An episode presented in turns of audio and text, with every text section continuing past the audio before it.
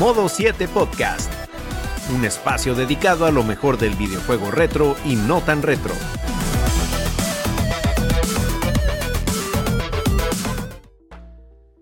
Muy buenas y bienvenidos amigos a una nueva entrega de Modo 7 Podcast. Gracias por darse cita nuevamente con nosotros. Y en esta ocasión, como ya habrá adelantado el título, venimos ensamblando un tier list de The Legend of Zelda, esa, Zelda, esa saga tan importante y tan trascendente en la historia de los videojuegos. Eh, esta no va a ser un no va a ser un ranking que quizás represente de manera particular los gustos de cada uno, sino que vamos a tratar de hacerlo consensuado en, el, podcast. Más que nada la idea es poder hablar un poquito de, cada una de esas entregas. No vamos a hacer una reseña en cada espacio, sino que vamos a hablar de sus generalidades. Nos detendremos en algunos más que otros.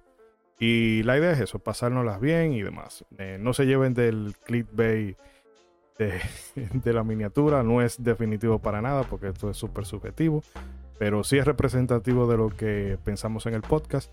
Y instamos a ustedes que en los comentarios nos dejen cuáles para ustedes son, eh, cuál sería su orden, o por lo menos su top 5 de los más favoritos.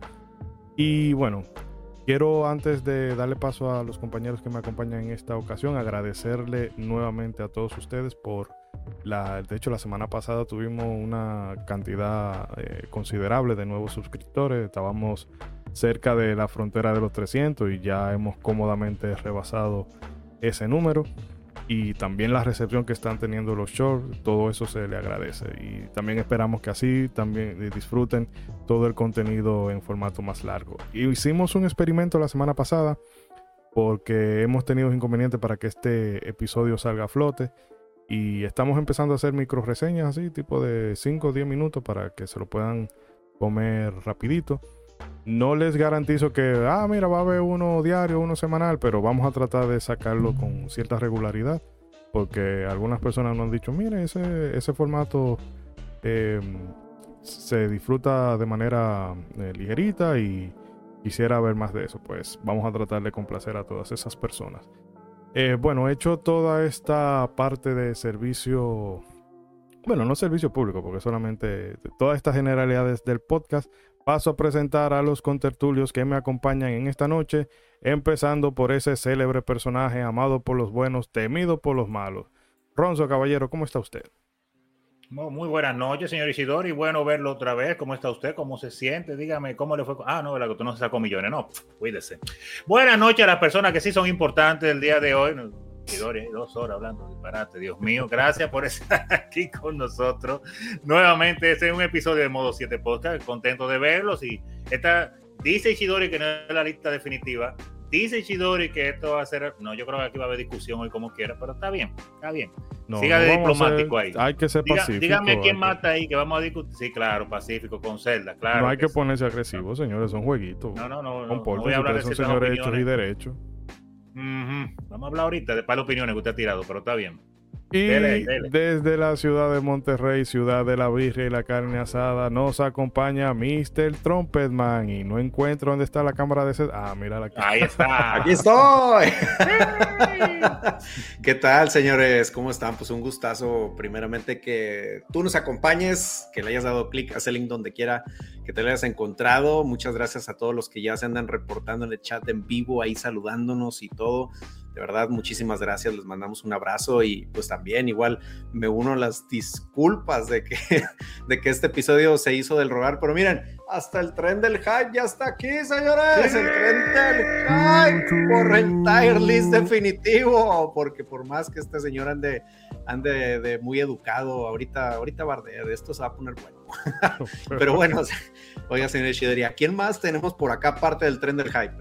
Y nos acompaña el despopulador de... Perdón. El, Benjamín del equipo, nuestro youtuber estrella, Bragi. Bragi, ¿cómo está, hermano? Muy bien, despopulándome también, TP. Eh, bueno, yo estoy muy bien. Y hablando del tema, estoy muy contento de que me invitaran a este suicidio colectivo por parte Ay. de Isidori. Es que me Eh, invitaron, quien sí, me invitaron, como si, coño, No, pues, desde Isidori me dijo, mira, señor. nosotros vamos a hacer un suicidio el la otra vez, ¿quieres no, no, ser no, parte señor. de?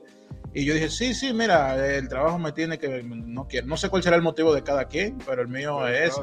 El trabajo. Y nada, muy, realmente muy intrigado por ver las opiniones acá. Yo más o menos sé, tengo alguna idea, pero no 100% de Mm. para dónde van a tirar todos acá. Yo sé Ok. que Ichidori me va a apoyar con A Link to the Past, eso sí yo lo tengo bien claro. No haga spoiler, no haga spoiler. El besto. Ajá. El que diga, el que Ajá. diga lo contrario, bueno, en fin. Ajá. Eh, señores, también gracias a ustedes por acompañarnos como siempre, que son los más importantes en esta ocasión. Dejen saber su opinión, cu- cuál, cuál sería el orden que ustedes harían en, en el tire list. No sé si Chidori te dejará el link por ahí del, de ese tire para que lo, Sí, también lo sí, puyen sí. ustedes. Y Por favor. posiblemente, o posiblemente no, lo voy a descargar para ya después de que la gente. eh, Ok, el pues supongo y que ya lo verán ahí en, qué- el, en qué el link, quedó. en la descripción, y toda esa cuestión. Sí, sí. Y va a nada. juntar, Ishidori Ajá. va a juntar el tire list junto con la dirección de cada uno de nosotros, bro, Eh, no, ahí no. Ahí para no. distraer a la gente mientras él huye. Blanquéalo bien o muele. Pero sí, Ay, ay, eh, ya verán que se- la que se va a armar aquí. No, somos educados, somos educados. Yo creo que vamos a estar de acuerdo la mayoría, quizás. Sí, sí, yo creo no. que va a haber menos disensión de la que. Sí, de la que se va a podría haber. esperar. Siempre decimos lo mismo, pero Y está ustedes saben, spam, eh, pueden Por seguirme favor. en mi canal de, de reseña de anime, series y películas. Brajik, así mismo como se ve acá. Eh, Concho, todavía me- no me adapto. Está ahí, está ahí. Es por, por- es Sí. por ahí que está. Y el de gameplays, Brajik X, que ahí andamos pasando toda la saga de New Super Mario Bros. Lo que llega el Super Mario Wonder. Ya conseguimos la capturadora, solo tiene que llegar al país. Ojalá aduana no, no me la haga. Ah, El comienzo de una nueva era. Ya mi hermano la compró por allá. Pues mira, así que una- habrá una- juegos de Switch, habrá Mario RPG y Mario Wonder. Así que ya Ay, Bueno, pues, una preparado. ¿Qué hace capturadora Mario. RPG? Sí, y deberíamos hacer también juego entre nosotros y grabarlo y yo lo subiría. sí, no, mira, de hecho, yo estoy pensando en eso, de conseguir una. Y aunque sea. Bueno, hay que a ver cómo. Bueno, eso lo hablamos después, pero conseguir una capturadora sí. precisamente para ese tipo de, de gameplay y demás. Y quizás hacer. Porque Sí, también me gustaría en Kart algún así. momento del año precisamente hacer un torneito de Mario Kart. El torneo de. Mario Kart. Pero bueno, Pues señores, sí. ya saben, en la descripción siempre dejo toda la información referente a, al- los tanto al canal de Bragging, bueno, los canales de Bragging y los contenidos y redes de las personas que nos visitan. Que hablando de eso, eh, bueno, vamos primero a parar esto por aquí. Enviarle un saludo muy afectuoso al amigo Víctor Aguirre, de, editor en jefe de la revista Game Effect, que la tienen aquí en portada y bueno, y tiene un maldito juegazo. Roboces. De Roboces sí. para los fans. Es Robose Souls. Y bueno, el, el Armor Core 6, Fires of Rubicon. Y en la revista pueden encontrar también varios artículos. Hay uno muy interesante hablando sobre distintos exponentes del género del rol, o sea, de, de- de RPG táctico, quiero decir, en concreto. Y hay muchísima información necesaria. Estoy tratando de que abra esto por aquí. Bueno, pueden encontrar eh, s- información sobre el nuevo Blasphemous 2, retro, retro review de Street of Rage 2, eh, unas cuantas notas de anime sobre Dead Note, en fin, que el- la revista viene bien cargadita en esta ocasión, así que el enlace va a estar en la, en la descripción. Y recuerden que el precio gratuito. es cero. Cero. Pero gratis. Pero. De gorra. En- Pero bueno, vamos entonces ahora sí. eh, abrí la ventana que no era. Spoiler, spoiler. Bueno, alert. Sí, spoiler, Spoiler spoiler, de la de la revista. Ya, ya, ya Y bueno, el ay, perdón, esto no va, esto no va, esto no va. Ay, no, eh, eh, no, no, no, espérate, Era no. aquí, era aquí. César, te dije que borre eso de ahí. Chingües, no perdón, le den este, a pausa ya- ni le den para atrás el video, por No, favor. no, De- no, hagan no, que no, no, no, sucedió. No de- pasó, no dejé, mi- dejé mis carpetas en el drive de modo 7, disculpen. Hagan, hagan de cuenta que no sucedió, por favor. por Y recuerden, hagan el bien y no miren aquí.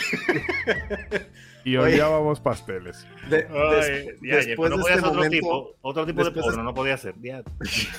después de este momento cultural y antes de pasar al favor. nomás, este, sinceramente quiero mandar una felicitación a Sí. mi carnalito, el parcero gamer, a mi carnal que este, estos días pasados, el 7 de julio, cumplió años. Entonces, desde acá de modo 7, mira. Felicidades, Felicidades, felicidades. a mi parcero. carnal, mis mejores deseos, este, muchas bendiciones y pues que sean muchos, muchos años más, carnal. Te quiero Eh, eh, un chorro total. el parcero que, bueno, un día lo voy a tener que poner aquí.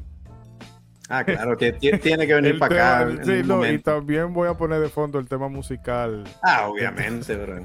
Obviamente, carnal. Que se juntaron los dos Dark Side de las ya, dos ya, ya familias. quiero ver. No, un track que tiene mi- el hermano de. César con el hermano mío. Ay, Dios Entonces, si tú calculas, si yo calculo, tú te pones, Ajá. ¡ay! Te rompo, ¡ey! Ey. Todo muy, familiar. Pero bueno, señores, Está muy bueno, eh, está muy bueno. vamos a meternos entonces de lleno con, con el Tiger List de esta noche para no alargarnos hablando tanta vacuencia y demás. Al parcero reiterarle de nuevo las felicitaciones. Claro. Y lo que vamos a hacer es rankear los Zelda. Lo, para más comodidad lo vamos a hacer en orden cronológico.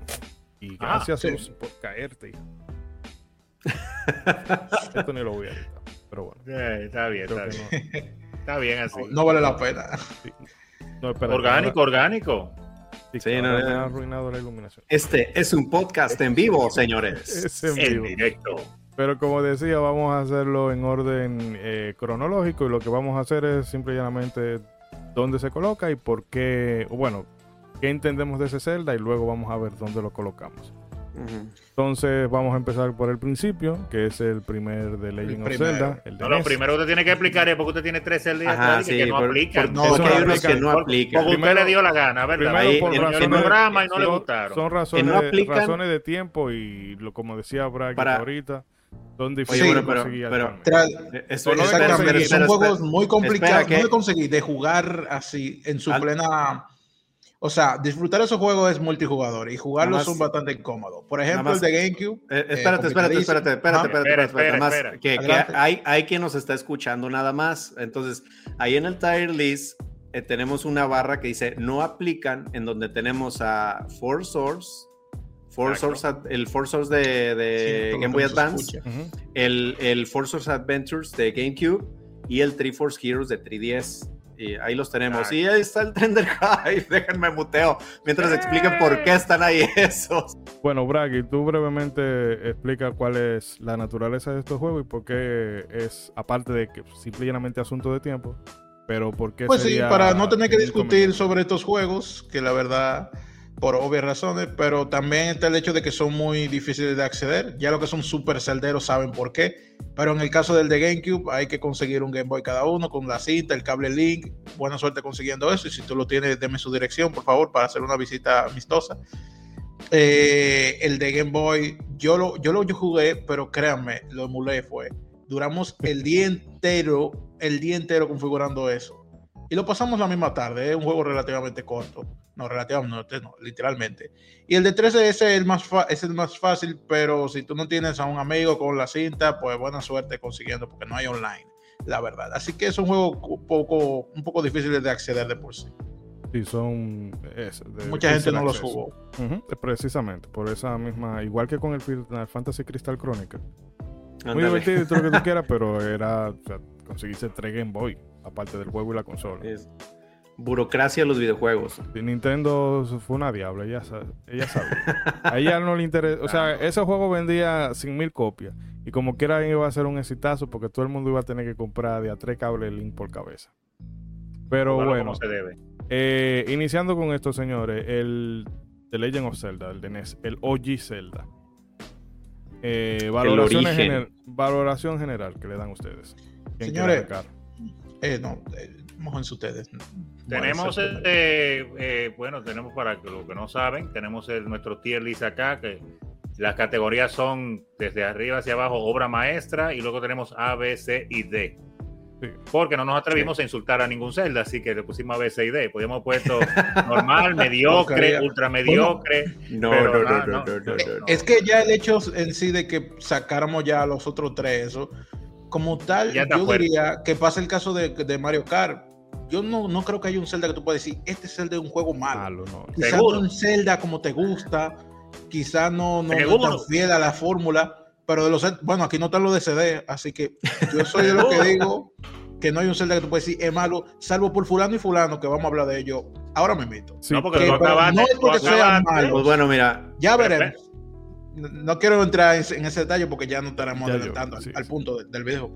Pues No, bueno, no, mira, eh, empe- empezando con el original, pues digo, Ajá. obviamente es el, el inicio de la saga, es este el, el Zelda que pues prácticamente originó toda esta franquicia, pero pues como en su momento este, nos pasó con, con el ranking de los Marios 2D que, que hicimos Brageek y yo, pues obviamente el primero, pues sí, eh, carece de muchas cosas por ser el primero, ¿no? O sea, era el, el que iniciaba las mecánicas, obviamente sí tiene sus, este, Tiene el sus mérito cosas de, sus de cosas- y- empezado. no, tiene, tiene el mérito y tiene sus cosas sorprendentes para la época, bro. Porque, o sea, ahorita damos por sentado muchas cosas en los videojuegos, pero créanme que en ese tiempo, o sea, el, el hecho de, de decir, tengo que quemar un árbol para encontrar un pasadizo secreto, o sea, estamos hablando de que eso en 1980 y tantos, eso era, no juegues, o sea, esto es gaming, compadre, esto es innovación. O sea, en- entiendan que en ese tiempo eso no estaba, brother. Y que las personas que lo, lo- lo descubrieron por primera vez fue un tremendo wow. Este, el hecho de que fuera un juego con un mundo muy vasto en el que te podías perder, que vaya eh, eh, explicando bien la cosa, eh, hasta este Zelda Breath of the Wild fue que se pudo volver a emular esa sensación de estoy en un mundo vasto en el que no sé ni dónde estoy. O sea, así de esas, eh, es ese Zelda como quiera, tiene ese valor, pero obviamente por ser el primero, tiene muchas cosas que ya en la actualidad son muy Pésimo. arcaicas, este, Pésimo. que ya este, obviamente envejecieron mal y que pues obviamente con el paso de los Zelda, sobre todo con la Link to the Past, se actualizaron y se mejoraron de una manera muy buena. Entonces, este, pues digo, es- esos son mis puntos con ese Zelda. Yo no sé mis compañeros qué opinan. Mira, es que tú diste en el clavo. Yo creo que la mayoría vamos a estar de acuerdo con lo que tú dijiste, porque es que este es un juego que empieza muchas cosas y te este dilema de, oye, el juego debería estar bien alto porque si no, porque hay que ponernos en la época. Pero siendo también honestos, ahora mismo no es un juego tan cool de jugar. Porque es que en vez Es muy pesado de jugar actualmente. Sí, sí.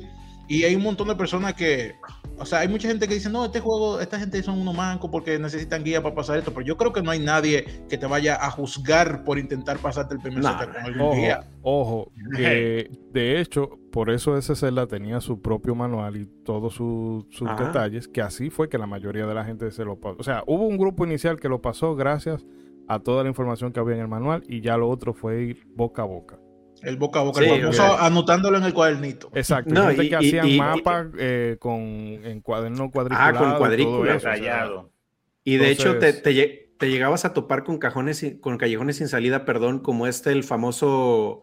Yo recuerdo mucho que en la época llegué a leer en, en la Club Nintendo el eh, que te topabas como con un este con un enemigo en una cueva que pues, obviamente te ahí te reveló un misterio, pero cuando inicialmente hablabas con él solo te decía mumble, mumble o algo así, que tú Sí, decías, como que "¿Y estaba esto qué es?". murmurando algo. Ajá, no, deja tú, no, no era que estuviera mur- murmurando algo, era el rugir de sus tripas, brother. La Ah. solución era llevarle un pedazo de carne para que te diera la indicación de dónde estaba el siguiente templo. o sea, Ok. que tú decías, Oh my God. y, y eso cómo lo deduzco. De- si aún en y nuestros un primer tiempos, juego o sea, que ha salido eso. si aún en nuestros tiempos dices, es, eh, parece algo codificado, ahora imagínate en ese momento en que no había internet ni nada, que todo era en, en revistas y ve tú a saber si en esa revista venía eso. Entonces, Y no era algo que tú lo habías visto en otros juegos tampoco, que tú dijeras, Ajá. wow, sí, estoy acostumbrado a eso. Entonces, Sí. Ronzo, no yo sé creo qué que mi punto. Ah, en- sí, sí. Diga. Ah, bueno, tú, Ronzo.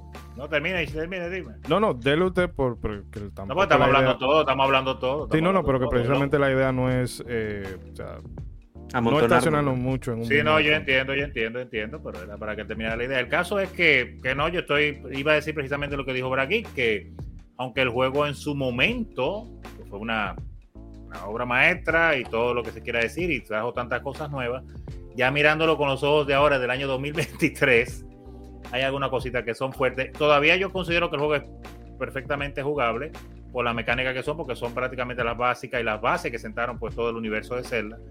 Eh, pero pero está, hay varias cosas que son medio crípticas y medio difíciles. Cosas de la época definitivamente donde se esperaba más del jugador en esos tiempos, en los 80 principalmente, se esperaba más que el jugador se involucrara con los juegos, que tuviera una mascotita, como ustedes mencionaron, que apuntara cosas y, que tratara de recordar las cosas que sucedían y lo que le decían. Entonces, era, era, era más fuerte. Ya ahora mismo no hacemos eso, ya preferimos que los juegos vengan con guía integrada ya, con manuales y ayudas, que así es que vienen dentro del juego, te dicen a dónde tienes que ir y qué hacer y con quién hablar. Así es que, pero en ese tiempo no era, no era así. Entonces, Mira, yo, diría que es una obra maestra, eh, porque ya mirándolo con ojos de 2023 ya no sería así. Es de su época. O sea, es, una obra maestra. Es una obra maestra de su época. O sea, es como, como habría que llevar. Yo. Eh, eh, es la primera piedra y la piedra angular de, de, de Zelda y que, y que, todo se ha basado en eso, pero. pero Mira, como, como ve, apenas estamos empezando, yo, yo, lo que viene siendo yo, lo pondría en el C. El C. Sí. El C por ser oh, un, un cel. Sí, sí, es que, es que el ahí, ahí te va, ahí te va, ahí te va. Ya, ya empezó la lluvia de dislike, ya está aquí, ¿no? Recuerda cuando dijeron lo de Pacífico, aquí se acabó, señores. Ya, no llevan cinco minutos de programa y ya se acabó. paz nunca fue una opción. Eh, no, no, no. Te voy a decir por qué C. Esa es mi razón del, mi razón del por qué C, es porque es un Zelda muy difícil de jugarlo ahorita. Hay que acabarlo dos veces. Es que eso, eso iba a decir yo. Eh, Ronzo dijo que es perfectamente jugable, pero yo voy a diferir. Yo, hay juegos que yo agarro que, que nostalgia y eso, tienen cosas que envejecieron un poquito mal, pero lo puedo jugar ahora mismo y disfrutarlo. Juego ese el de ahora mismo. Cosa, si te digo, una cosa y disfrutarlo de otra. No, jugable, bueno, es que para mí tiene su relación. Lo que quiero decir es que si yo me pongo a jugarlo ahora, te mentiría si te digo que lo voy a pasar bien. Yo diría, no, no, bro, nostalgia no, y eso, pero ese juego en particular, no. Actualmente. No, un juego hay, hay, otro, hay otro Zelda de, hay otro Zelda que sí cumple con esos requisitos, pero cuando pero toque lo voy a decir. Pero lo que te diga, nada más para decir esto, eh, eh, me refiero a lo jugable en el sentido de que hay juegos viejos que lamentablemente tú le intentas poner la mano ahora y que no lo puedes tocar ni con un palo, ¿cierto? Zelda es jugable, me refiero al sentido de que las mecánicas están ahí, son las mismas de siempre. Cualquiera lo puede jugar. Ahora, de que tú te vayas, la dificultad, claro, y que te vaya a perder en el mundo es otra cosa. Pero de tú agarrar y sentarte y jugarlo es fácil. cualquier persona lo agarra, coge la espada y comienza de paso a eso que me Eso es cierto. Mira, con, ese primer Zelda pasa lo que actualmente ahorita todos dicen, wow, Dark Souls, este, al segundo tres te matan. En ese Zelda es lo que te va a pasar, bro. Es como la mafia, es como la mafia china, te matan eh, tres veces. Te matan tres veces antes de que caigas al suelo, sí. O sea, en ese Zelda empiezas bien padre, entras a la cueva, agarras la pantalla, subes a la, a la primera pantalla a la que subas, bro, te van a matar. Te van a matar. Te van a matar, bro. Yo... Pero entonces lo, diga, diga o sea, yo entiendo la postura de César, pero yo fuera un poquito más benigno y lo pusiera. A la B de bueno, de benigno. Lo pusiera en B por el tema de que. B de buena. No, estoy diciendo, no va a ir a la C, hermano, vaya a la B. No, no, no, no, no, programa. no, no, no, pero es porque la idea es B, en que quedamos todos. Sí, sí, respeto tu derecho a opinar. respeto tu derecho a opinar, pero, reafirmo mi autoridad como dueño del podcast.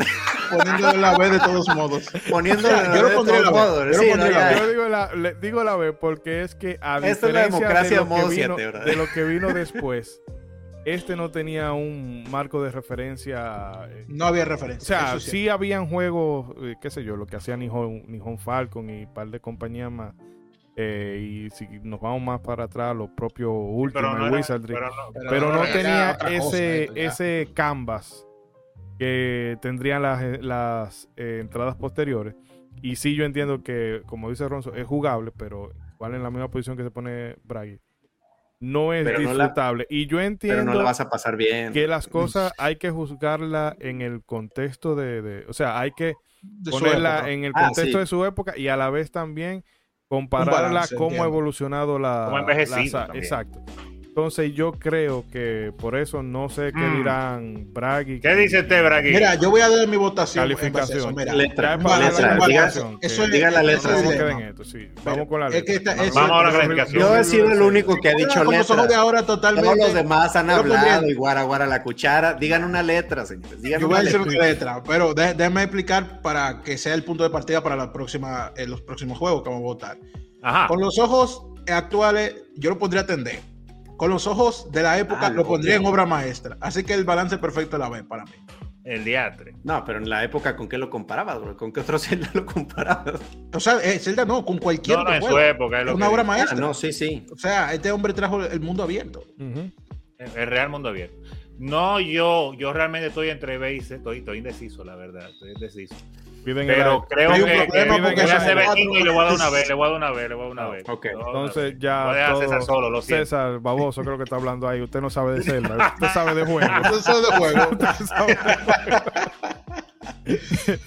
Lo vamos a ayudar. Están siendo demasiado ambiciosos y apenas va empezando el podcast. Apenas va empezando. lo grande. Yo creo que es un balance bien, porque es que, o sea, yo lo, A ver, tú dices cuando arranque. Diañe, ya diañe, estamos en el aire.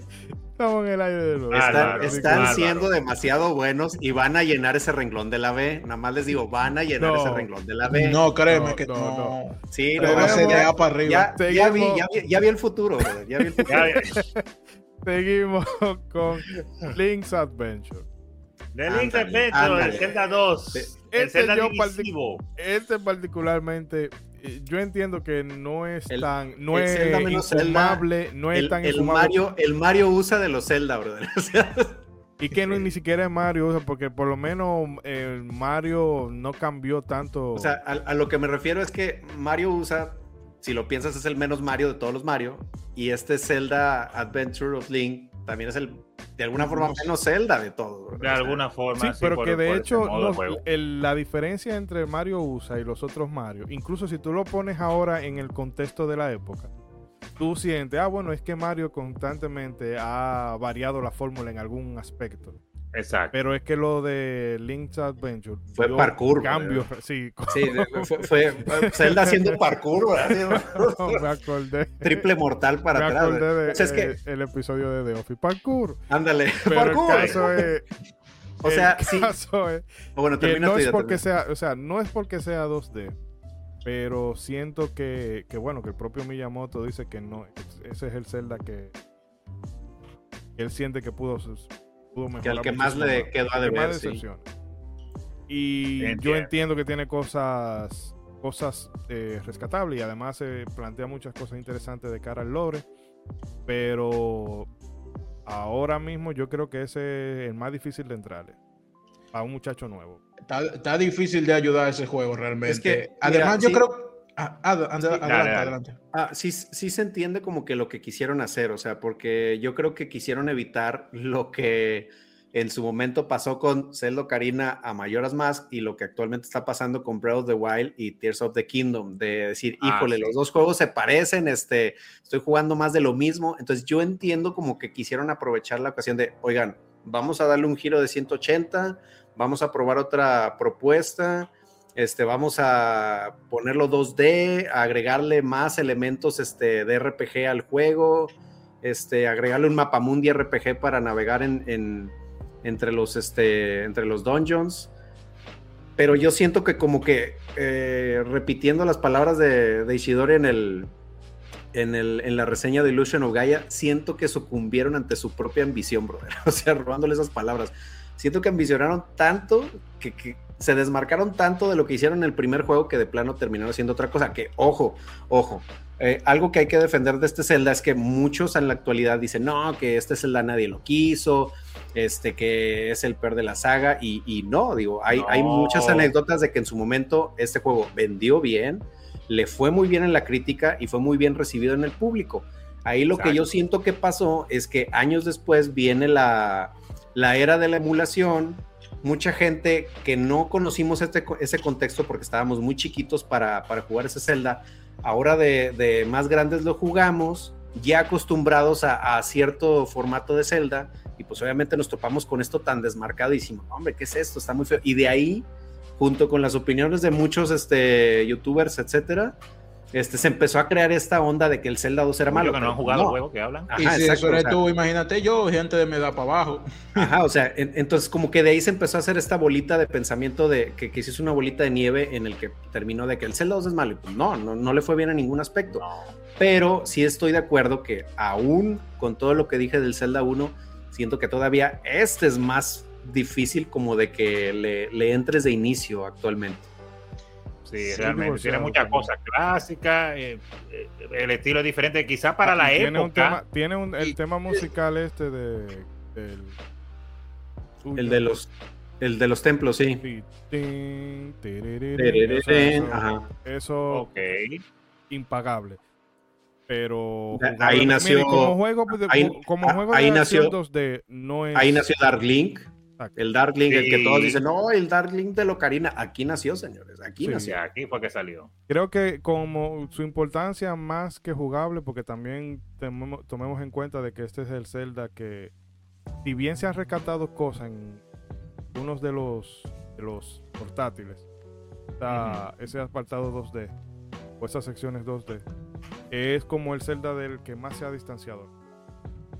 100%. Se ha Tan- distanciado tanto muchísimo. así, tanto así, señores, tanto así que pregúntense cuándo volvieron a repetir esta fórmula en toda la saga. Jamás, bro. Jamás. Nunca volvieron a retomar Pero esa fórmula. no. No, no, eso te digo. En, hay en. En y en los- y en cogen los un chilo del, del 2D.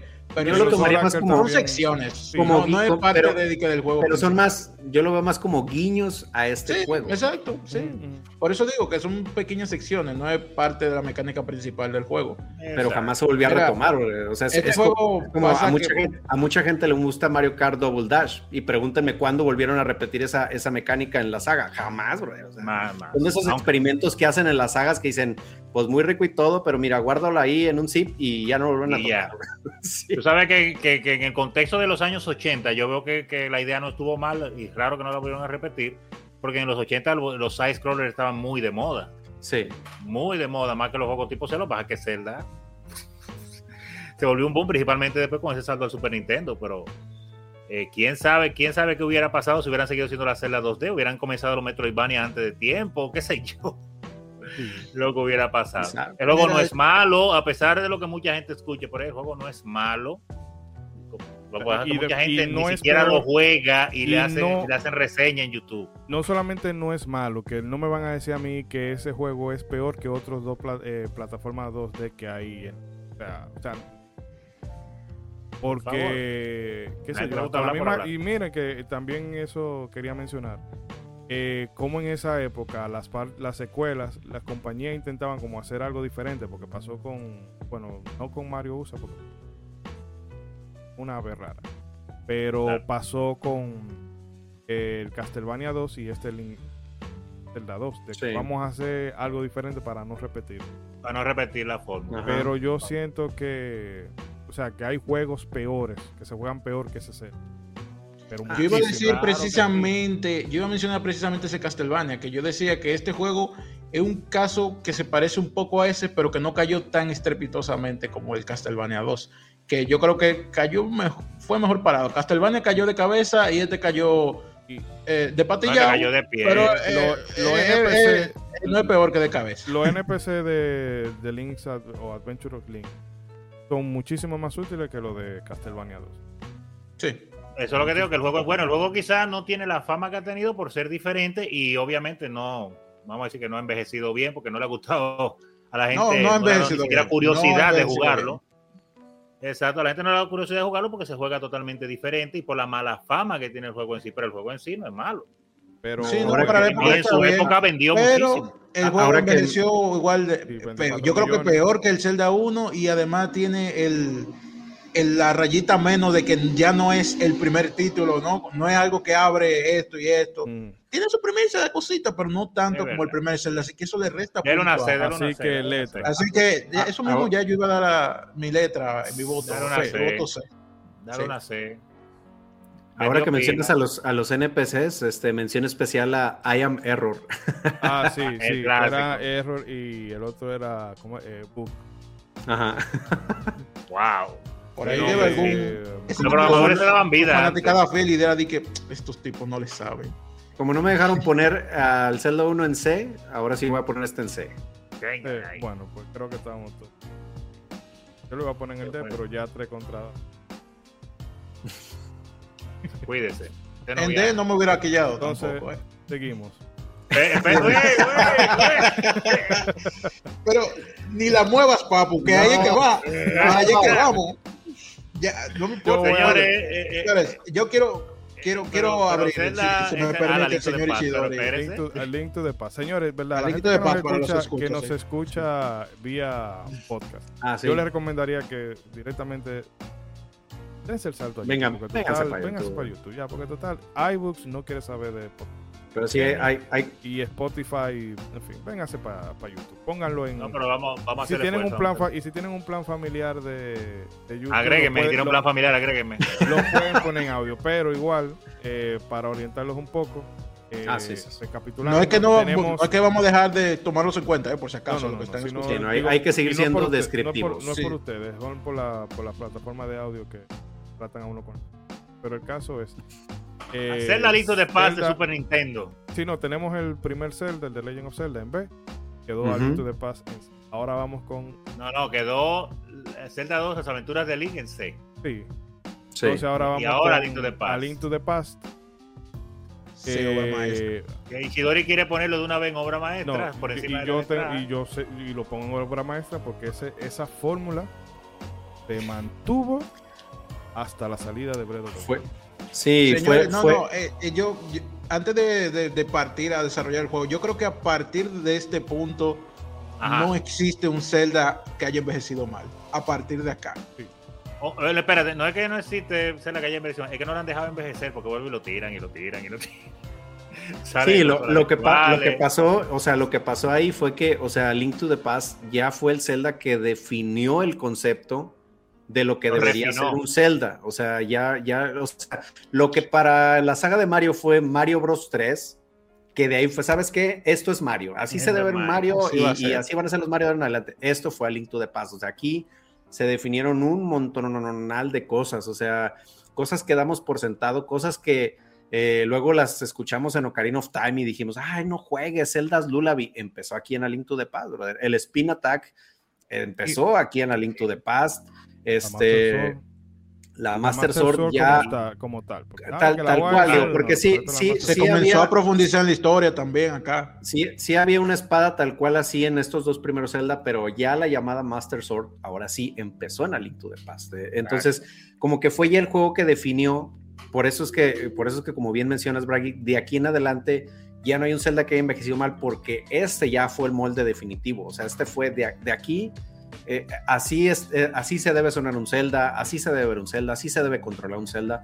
O sea, esto fue a Link to the Past. Y ahora sí, ya mencionando el, el primer punto, este es un. Zelda al que perfectamente cualquier persona que no conozca la saga, con este es el perfecto con el que puede empezar. Este es un Zelda al que si yo lo pongo ahorita, yo perfectamente lo puedo jugar muy cómodamente, puedo empezar a avanzar y lo puedo disfrutar, pero como si fuera un cuchillo en mantequilla, brother. O sea, es, es un Zelda muy, muy amigable para, para jugarlo, o sea, inmediatamente. O sea, que, que cosas de las que carecen los otros dos Zeldas de los que ya hablamos. Sí. Realmente, Sí, sí, refinaron, sí. refinaron, hay que decirlo. Eso y otra cosa, algo que tú decías, que tú mencionaste un par de veces, como que tú decías, eh, César, que no, que no, que Ocarina, no, aquí. Mira, a mí me, me da la impresión, no de que el Link to the Past está infravalorado, no. Él tiene el valor, tiene su valor, pero yo siento que la revolución que significó la Ocarina opacó un poquito la revolución que significó a Link Digo, to the gua- Past en Zelda. Eso.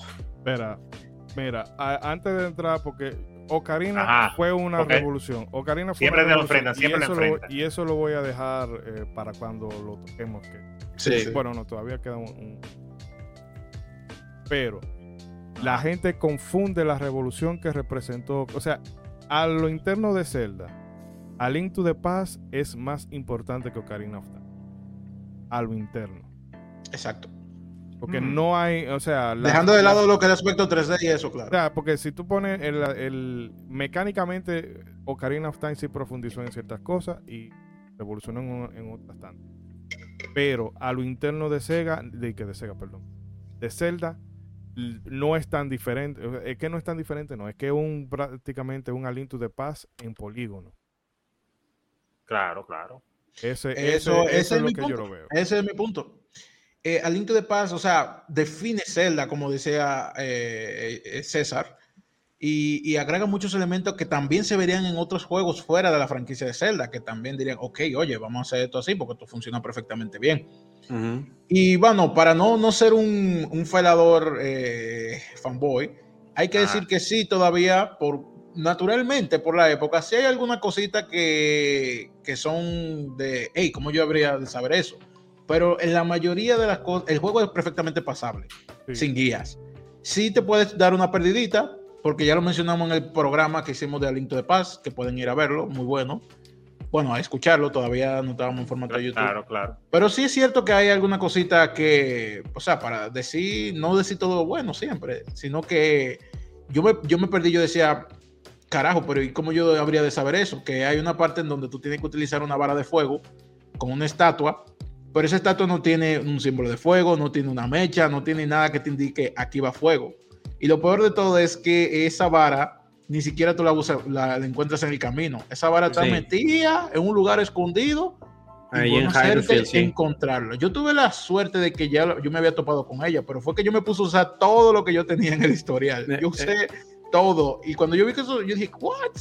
Y eso pasa con alguna cosita. Sí, y tiene ítems que un, un, único. Eso, y Único bueno, de hecho, Sí. eso en la saga se hace un poco recurrente también con ítems de que son como muy situa- situacionales. Situacional. Ujú. Pero aquí Rondón, hay ¿no? uno que, mira, tú lo vas en esto, más. Más Sí, eso. Eso, yo lo vería.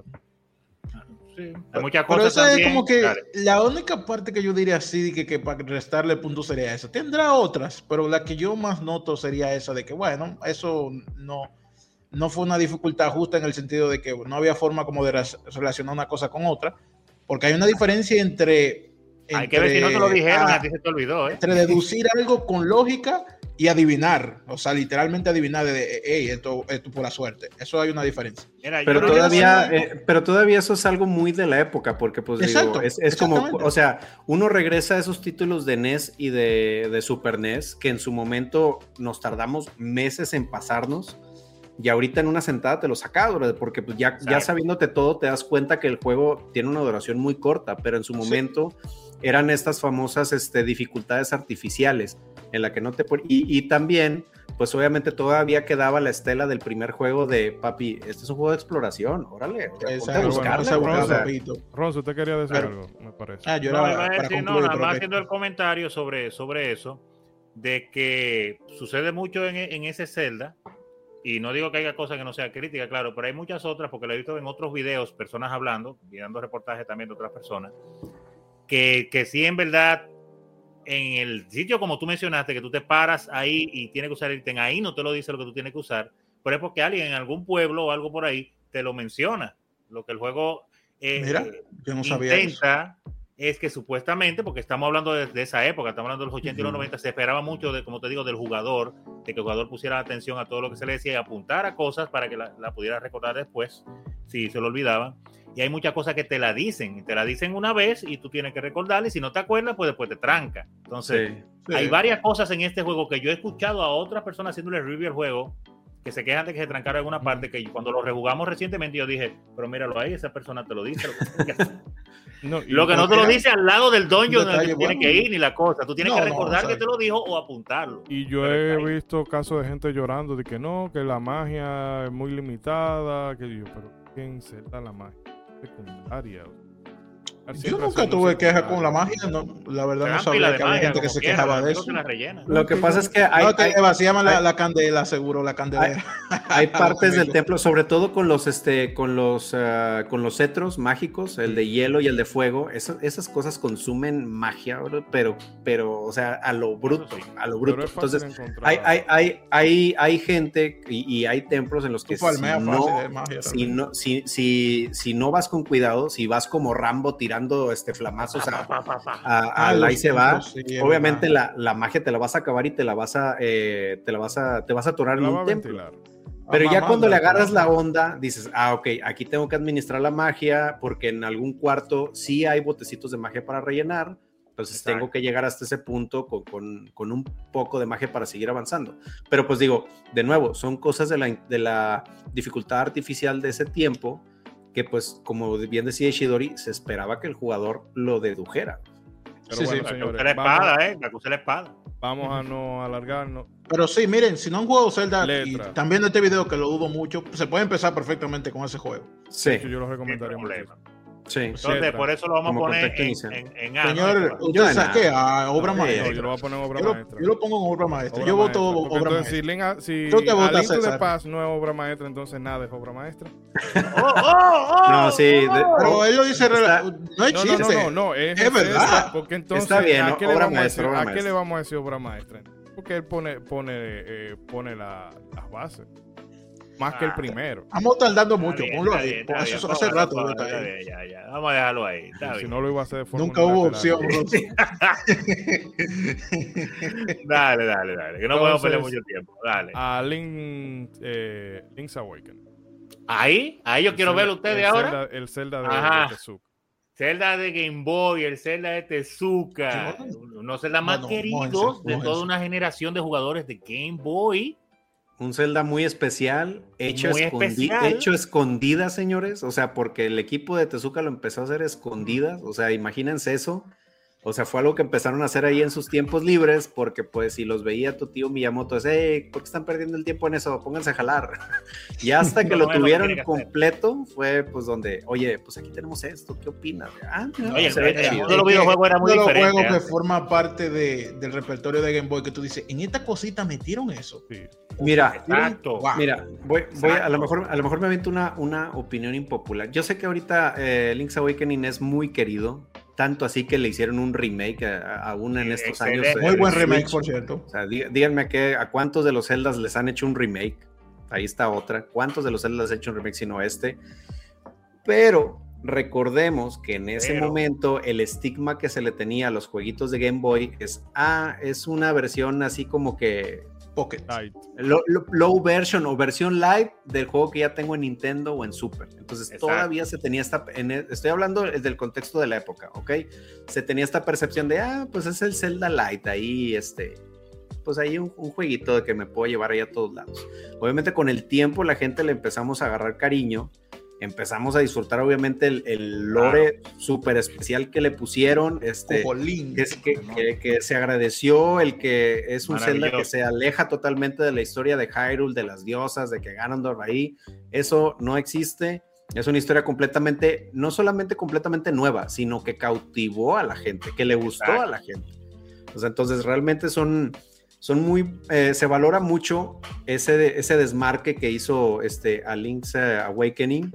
Este, obviamente por ser un juego de Game Boy tiene muchas limitantes como el de este el de que pues necesitas elegir con, necesitas de elegir los botones inclusive la espada. O sea ni siquiera la espada tiene un, un- un botón definido sino que tienes que estar cambie y cambie los botones A y B. Bastante. este estarlo rolando de ítems que a veces en ocasiones sí se puede volver un poquito cansado eso.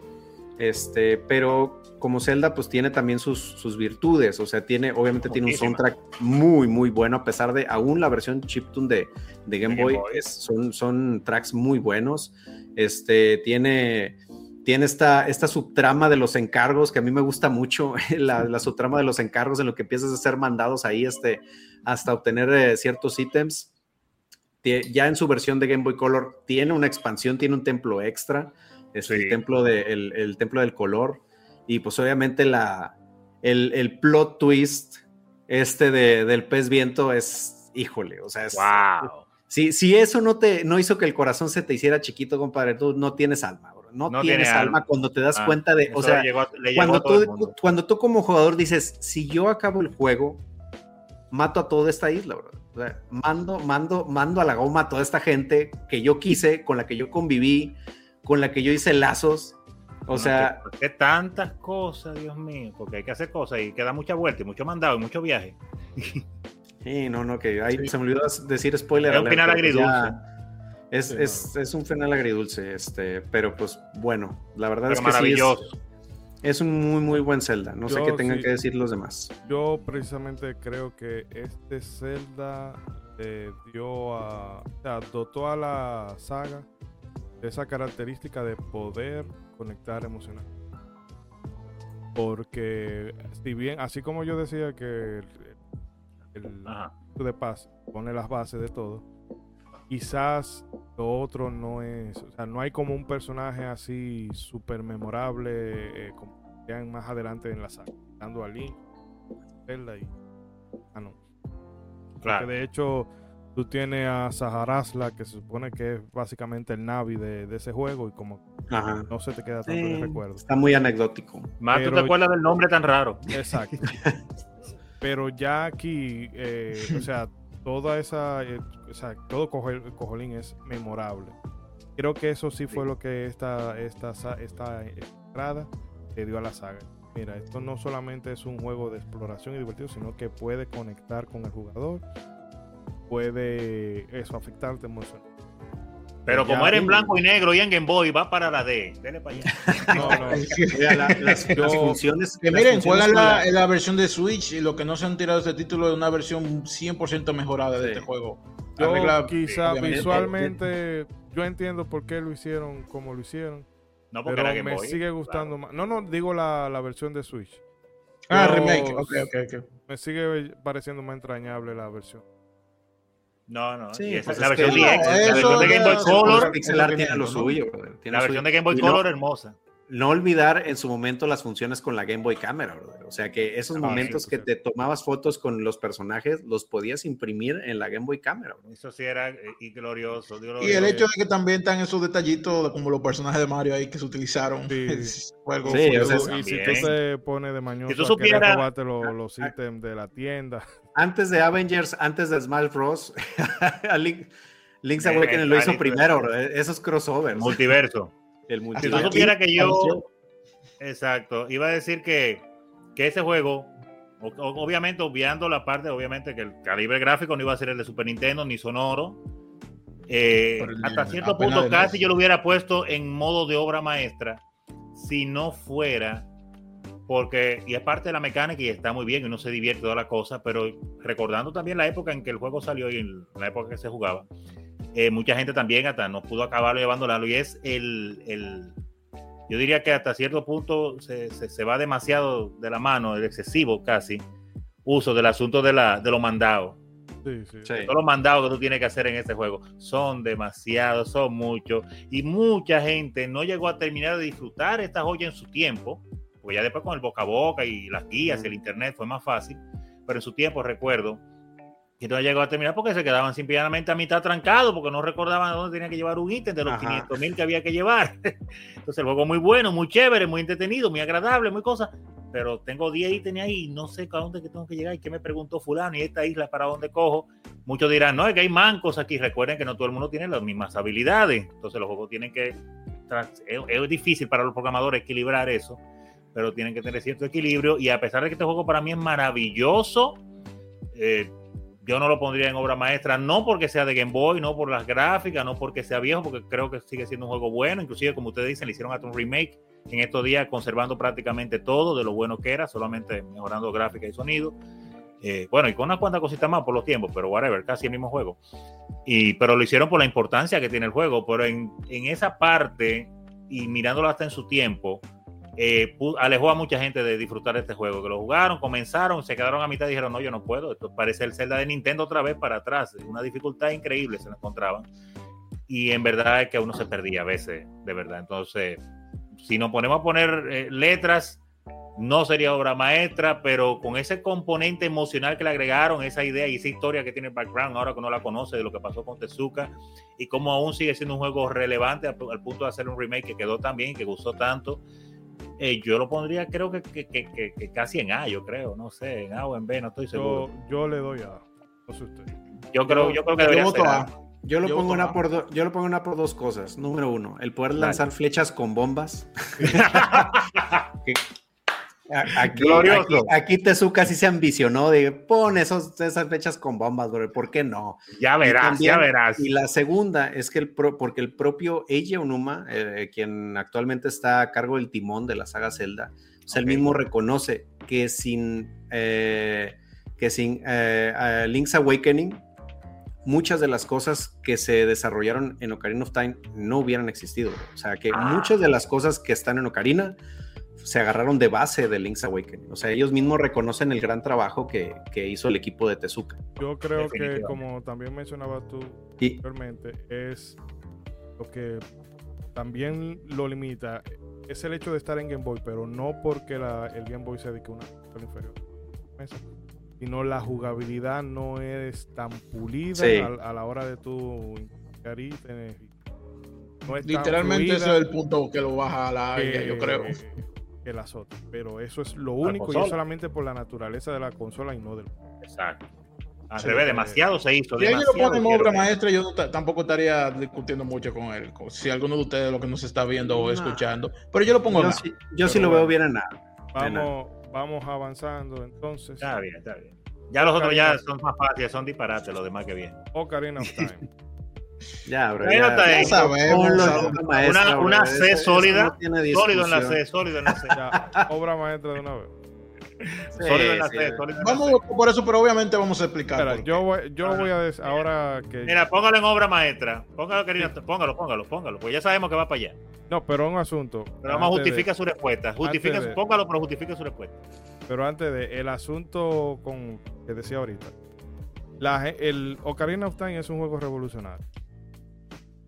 Pero esa revolución yo creo que tiene más impacto a nivel general, en la, en- en- o sea, a nivel de la Industria de los videojuegos en general y no tanto, o sea, y no, obviamente sí a Zelda, pero el impacto dentro de la saga no es tan eh, revolucionario como fue el A Link to the Past. Al link to the- Porque eh, The Legend of Zelda, y eso a mucha gente le, le va a quillar, y Mm. ay, que ese Eh. juego lo tienen sobrevalorado, que esto y aquello. Papu, No saben, no saben nada. Papu, la Mm. base de casi todos los juegos que se hacen hoy en la actualidad es ese Zelda. Empezando por tú poder fijar tus enemigos, empezando por ese tema de coreografiar los enemigos en pantalla.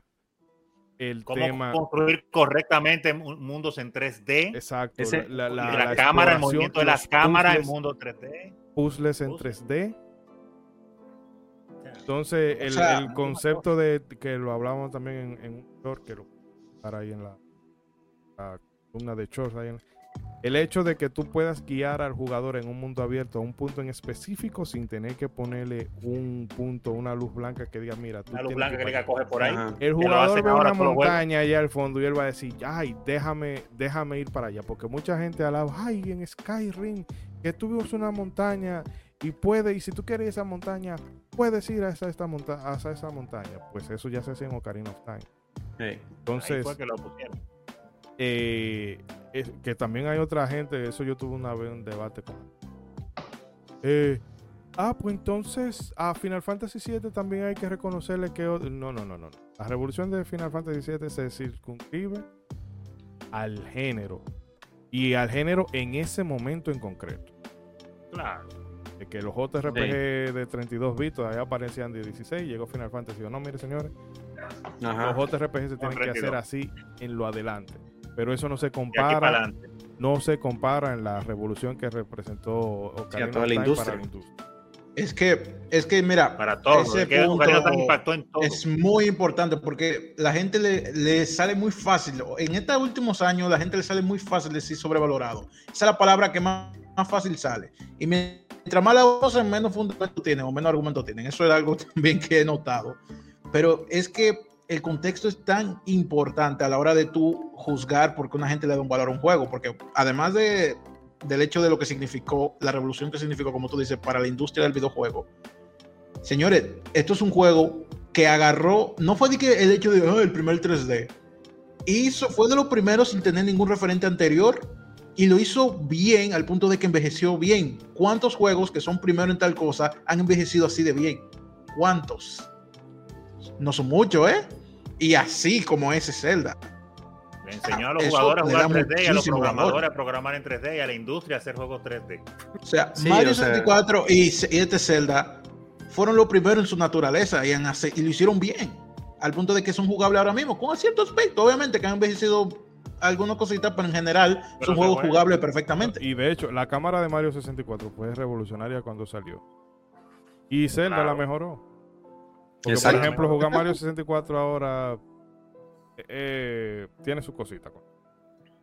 Sobre todo cuando vas muy avanzado. Exacto. Pero- pero Zelda, ese, pro- ese asunto lo resolvió mejor.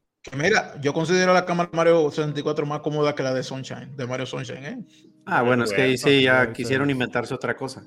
Pero no, mira, o sea, en, mi opinión, o sea, y, retomando lo que ahorita decían de la gente que muy fácil dice de que, ah, el juego sobrevalorado. O sea, mira, para mí es, eh, dime que no le sabes a la industria de los videojuegos sin decir que no le sabes a la industria de los videojuegos. Solamente usa la frase Zelda sobrevalorado. O sea, el decir eso, no tienes ni la menor idea de historia de la industria de los videojuegos, no tienes ni la menor idea del impacto no solamente dentro de la industria de los videojuegos, sino mediático. O sea, porque fue, de verdad, o sea, eh, esto a los que lo vivimos en la época es lo increíble. O sea, el, el, impacto mediático que tuvo, no solamente, o sea, eran de ver comerciales en la tele, de nada que ver, de productos que nada que ver, que tenían a Zelda Ocarina of Time ahí el, de repente estar en tu escuela y ver personas que en su vida tú decías, este, este cuate jamás va a jugar videojuegos y de repente yo recuerdo que compas que en su vida habían tocado una consola, de repente se me estaban acercando de, oye, bro, ¿y aquí en este templo cómo le hago? Y yo, ¿y tú cuando empezaste a jugar videojuegos, brother? ¿Qué onda? No, es que vi este Ocarina of Time y lo estoy jugando y es como, o sea, fue ese juego que acercó a muchas personas, o sea, lo que ahorita eh, en la actualidad se le aplaude mucho al Wii, de traer a mucha gente que no estaba en el sector de los videojuegos a jugar. En ese momento, Zelda con of Time lo, lo, logró, o sea, a pesar, y también todo lo que dicen mis compañeros, de que realmente no solamente fue una base para los Zelda en 3D, sino fue una base para los juegos en general, brother, o sea, en general, o sea, y, y, y, o sea, fue una base que evolucionaron muy bien del Super Mario 64, porque pues prácticamente casi todo, casi todo eso de de lo que fue Mario 64 iba a ser en su momento Ocarina of Time. O sea, lo que se dice en los primeros eh, años eh, desarrollos es que Ocarina of Time o lo que ya después era el, templo de Ganon en el final, iba a ser todo Ocarina of Time, porque iba a ser algo muy similar a Mario 64, que era como una torre inicial y de ahí iba a ir a, las diferentes zonas, pero afortunadamente pudieron desarrollar todo este Hyrule Field y todo el espacio vasto para que tú te movieras dentro de él. Entonces, el, lograr eso sin una, con, con, tan solo la base del Mario 64, que es de, vato, pues nada más tenemos esto para partir, así que vámonos de ahí. Eh, el ver todos los años de, trabajo que les, que les, les, eh, les significó eso, porque también algo que también la gente no, no recuerda es todas las veces que ese juego se retrasó, O sea, este fue un juego que, que en su momento esperamos, ahora sí que como, como se dice por ahí, como agua de mayo, brother, porque era ver los primeros trailers de, ese Link este, peleando con, con, el Dark Link de metal y luego ver otro trailer de Link encontrando una trifuerza y estar años y años esperando y que se retrasaba y que se retrasaba hasta que por fin se anuncia y, te traen este juegazo. La verdad es que es, algo que en su momento impactó mucho, propuso muchas cosas, eh, así como A Link to the Past fue el juego que definió prácticamente el concepto Zelda este fue el que definió el concepto de Zelda en 3D y fue una base que muchos Zeldas de ahí en adelante no se pudieron quitar, sino hasta Breath of the Wild, brother. O sea, fue una base que digo, señores, tenemos que seguir jugando en esta cancha porque así es como se hacen los Zelda en 3D, pero hasta Breath of the Wild fue donde se pudo romper ese molde de Ocarina of Time. O sea, así de significativo es para, para la saga. Pero bueno. y, obviamente, y, antes de pasar, obviamente es el Zelda que causó el boom de todo el lore que ahorita andamos discutiendo y discutiendo y que si las líneas de tiempo y que si este Zelda va antes de no sé qué. Ocarina of Time fue el que, el que provocó toda esa onda de, de, que explotara ahora sí la curiosidad por el lore de Zelda. Ya en su momento haremos un review de Ocarina of Time. lo último que voy a decir, que lo quería decir era que aparte de todo eso que significó Zelda y el boom y la espera y toda la cosa, fue una galleta con, con, manos y manos, como ustedes quieran decirlo, a toda la industria que en ese momento, obviamente con el boom que tenía el PlayStation, decía, no, ya el 64 ya, la fiebre de Mario nos pasó, pero no tenemos ya otra cosa importante y con Final Fantasy VII ya se rompió el mundo, te viene Zelda, es así. Sí, ajá. Le El dice- golpe en la mesa. Le dice, esto de es 8 envuelto en papel de regalo. power de Nintendo todavía. Si ustedes quieren, hagan algo igual, intenten hacer algo igual o mejor que eso, a ver si ustedes son gente. Y obviamente la industria dijo, no, papá, Nintendo, está bien lo que tú digas, vamos a esperar que pase la fiebre de, de Zelda, como ha pasado con Breath of the Wild y otras Zelda, y después nosotros seguimos haciendo algo porque no pudieron. Final Fantasy 8, que Square la iba a tirar en La año y después, retrasaron. ¡Ey, espérate! Después, de- del 99. boom, después del boom de Final Fantasy VII, señores, Ahí. que la 8 Sí. se estaba Eso esperando fue- del cielo. Eso fue cuando, cuando mejor que retrasarla, mejor la retrasaron y dijeron, no, con Zelda no voy a discutir. No, es que eso fue que como cuando tú vas llevando tu proyecto a la escuela y viene el primero y, y tú dices, espérate, vamos a arreglarle algo a esto, que se me va a ganar. Eh, Pero, Pero mira, ahí. es- eh, yo creo que una, tiene que una persona tiene que ser demasiado hater o, o- o irracional para no entender el por qué este, pues este es- juego tiene no ese valor. eso, es que mira, no hay forma de, de que yo veo que sea racional para tú decir, ah, que eso está es sobrevalorado. la mayoría, Tiene o sea, hay que entender algo, que la inmensa mayoría de la gente, de los que pudiéramos estar aquí y otros amigos podcasters y otros que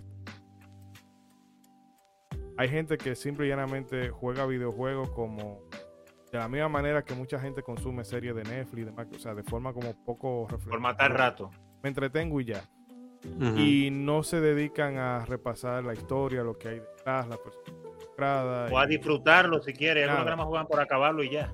No, son Y tan entonces- superficiales que dicen, mira, es un juego que te ve como con tinte de niñito y eso, y, y ya. Exacto. Y Lo reducen todo a eso. te quedan en la capa más eh, en la capa más super o sea no superior más externa no no bajan al fondo se quedan en ese punto y entienden o sea no entienden el nivel de trascendencia que tiene algo como repito algo tan básico como esta target no pudieras ahora Elden Ring no hubiese ganado el GOTY si no hubiese sido por Ocarina of Time Ya lo sabes. Skyrim no tuviera 17.000 reediciones como tiene en estos días, sino y no es un asunto de ay que esta gente cree que Nintendo inventó los videojuegos.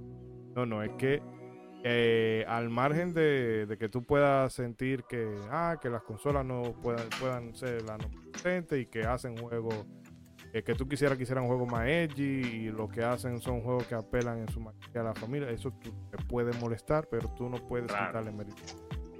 Eh, pero bueno, señores, Sí, que la noche larga y todavía queda, quedan unos No, es que esos juegos, primeros juegos de Nintendo de Zelda son un lío, son un lío, hay que hablar de eso. Entonces, Vamos, vamos a dale, dale. esto, esto un, Y con su permiso me voy a ajustar mi cena. un- Oracle. No, dale, dale, dale. Provecho. Los Oracles. los Oracle, el, el Season y Vamos el con los Violation. Seasons. Para- Es que, es que ya Game yo lo dije, a partir de aquí ¿cómo no va a haber juegos como que tú digas son malos. No van a ver. Yo, Salió para Game Boy, pues. sí, para Game Boy- Yo sé Game cuál Boy tú me le vas a tirar, pero vamos, cuando lleguemos ahí, llegamos. Game Hablamos Boy. Color. No, el game, eh, no sé, alguno de ustedes, bueno, Bragi, si tú quieres decir algo o... o- No, mojen- mójense ustedes primero. No digo porque César... César Creo que se quiere mover ja, echar- porque está comiendo eso. Bueno, Sí, César, sí, sí, hay échate que otro monólogo.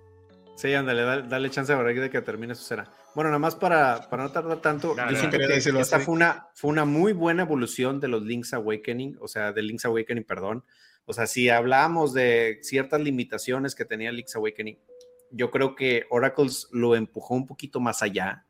Fue llevar este concepto de A Link to the Past y de Ocarina of Time, de viajar en dos, entre dos planos.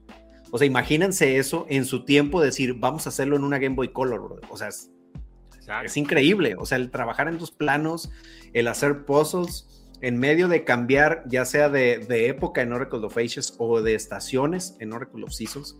O sea, hacerlo en un Game Boy no es cualquier cosa, brother. Y para mí significan eh, más como una evolución de todo lo que se hizo en, en- Link's Awakening. Eh, obviamente también se agradece el que nos propusieran una historia un poquito alejada de, de las cosas de, de Ganon y todo eso, de que había este, otros villanos aquí, que pues digo, al último y ahí acabando los dos finales del juego, pues sí, sí, te podías, Vuelve este, spoiler Otra- Ganon vuelve otra vez. Ajá, ahí este, te ponían como villano bonus a Ganon, pero eh, realmente sí es una muy buena propuesta porque tiene muchos elementos de Ocarina of Time, tanto de personajes como de trama, se incluyeron este, también, o se adaptaron más bien a las tramas de Oracle of Ages eh, y Seasons. Y pues la verdad es que son dos propuestas muy buenas, o sea, de, también muy de su tiempo, también muy de la máquina para la cual fueron dedicadas. Obviamente tienen su parte igual de la jugabilidad en la que tienes que estar ahí intercambiando los ítems con los dos botones A y B. También carecen de eso con el Link's Awakening, pero la verdad es que son dos propuestas muy buenas, muy entretenidas, que tienen su reto y que pues vale la pena este, jugar a día de hoy, brother. O sea que ojalá estuviera de, ensueño que ya que Nintendo le hizo un remake a, Link's Awakening, pues que también se aventaran de una vez los... los con la tecnología de ahora quedaría, pero maravilloso. Que sí, no, ándale, que, hicieran, que, hicieran, el que quedó ahí en el aire, brother. Es que mira, la fórmula era ganadora porque primero agarra las bases de Link Awakening y lo arregla, o sea, le agrega cosas. Esa idea que tú mencionas de cambiar de eras o de, años y también de, de, estaciones. De estaciones. Es algo súper dinámico. O sea, incluso hoy me sigue pareciendo muy dinámico. Imagínate en esa época. Sí. Que eso seguro volaba a la cabeza a mucha gente. Y de hecho, tengo entendido que este se pensó como tres juegos. Originalmente iban a ser tres juegos. Que de hecho Porque fue, en, en Minish Cap después le hacen hay un meme sí. de que tú tienes que conseguirle casa a las tres diosas, pero solamente va a poder conseguirle casa a dos. Que hay una que se va a quedar en el aire que haciendo la, la parodia con el juego. Con este juego. exacto. Que mira, que eh, en Zelda siempre han sido ambiciosos, porque no solamente un copy-paste de Link's Awakening, no se limitaron a eso. Tenían esta idea de interconectar estos juegos de alguna forma. Sí. Hacían una versión esta, versión esta como Pokémon, solo que sí son juegos diferentes. Ya estaba Pokémon en el mapa, entonces ya todos los juegos ya querían andar de conecta los dos juegos para obtener algo más. O sea, ya, Pero todos querían seguir esa la conexión. Sí. Solo que no lo hicieron con tres, fue, se le, o sea, ya se le salió un poco de la mano. Eh, con Era demasiado grande el proyecto. Pero con dos, Pero quedó, bien. bien. y obviamente, obviamente, este, mencionar que fueron los primeros Zelda en los que Nintendo no estuvo involucrado, señores. Aquí estuvo los señores de Capcom, fueron los que se aventaron estos Zelda. Y de hecho, este, por, e, por, e, fueron por los eso. primeros Zelda de este señor Hidemaru Fujibayashi, que es el director del, del Breath of the Wild Exacto. y del Tilson. Sí, eh, de, aquí fue donde sacaron este señor. Por eso es que tenemos estas. el por eso es que tenemos. De Zelda lo sacaron de Capcom. Oh, oh, oh, oh. Está bien. Así es, así es. Y, eh, como, como bien decíamos ahí en un reel de, de, de, este, de Minish Cap, estos señores de Capcom saben cómo sacarle el jugo a los pixel art y por eso tenemos estas, cinemáticas en pixel art tan bonitas de, de la historia de, los Oracle y de los Seasons ahí en el juego. Y saben hacer Zelda, hay que decir. No sé, Ronzo, si usted quiere comentar algo. No, iba a decir que una cosa interesante que tuvo este juego fue, aparte obviamente por el boom de la Ocarina of Time, que la gente no se olvidara de que Zelda podía seguir siendo un juego 2D, no, no era que de ahí en adelante todo iban a ser 3D todo y ya teníamos olvidar a las demás consolas, sino mírenlo ahí, hicimos el 3D, chévere y bonito, pero miren, no vamos a abandonar los portátiles y, todavía se pueden hacer buenos juegos de Zelda en 2D. Entonces, eso fue algo muy importante. Pero en puntuación, entonces, ¿cómo le damos a las puntuaciones a esto? Mira, yo aquí tengo un asunto. De, los dos son muy buenos. Ajá. Pero a mí, Ages me gusta un peldaño más. Porque ah, siento que está más, más enfocado en mm, los, puzzles, los puzzles, están como más enfocados en, o sea, el juego está más enfocado a los puzzles. Y mm. lo único que me saca de onda es la jefe final. Entonces, esa jefe debieron ponerla en, en el Seasons porque es el más. va más a orientación. Mm. Después, pero el caso es que yo me gusta más el Ages por eso. Tiene los puzzles muy refinados. El, el Seasons, ahora que el Soft Season, me gusta precisamente también porque ellos supieron hacerlo. Este va a ser más enfocado en puzzle, este va a ser más enfocado en la acción. Pero en lo particular, a mí me gusta más Zelda cuando Zelda se enfoca en eso. Bueno. Mm. ¿Y usted, señor Superman? Entonces, híjole, sí, es que yo también. De hecho, el Ages fue el que jugué más, de, los dos. O sea, el, el Season sí los jugué, pero, pero muy poco. El que más agarré fue el, fue el Oracle of Ages. En su momento, recuerdo. Entonces, no sé, yo me atrevería a decir H's en A y Seasons en B. Ay, hay que separarlo. No, O- no digo, ustedes lo yo, lo, yo porque lo estoy viendo, yo lo veo así. Sí, Yo- pero es tú que da yo tu sí veo que valoración. uno gusta más que otro, pero es que Sí. yo no veo una diferencia de que abismal para poner uno de que en A y uno en B. Porque No, que- no, porque yo lo veo ya en términos de enfoque. Porque lo que los Sí, dos hacen, lo hacen bien. Pero Claro. yo siento que hay uno que le va a identificar, se va a identificar más con más con otro, eso es cierto.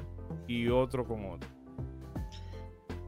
Sí, yo entiendo el punto. Bueno. Lo que pasa es que yo, a la hora de, por ejemplo, colocar el, qué sé yo, el Oracle of Seasons, yo pienso que no sé si ponerlo en A, pero ¿por qué rayo yo lo pondría en B? ¿O por qué lo bajaría?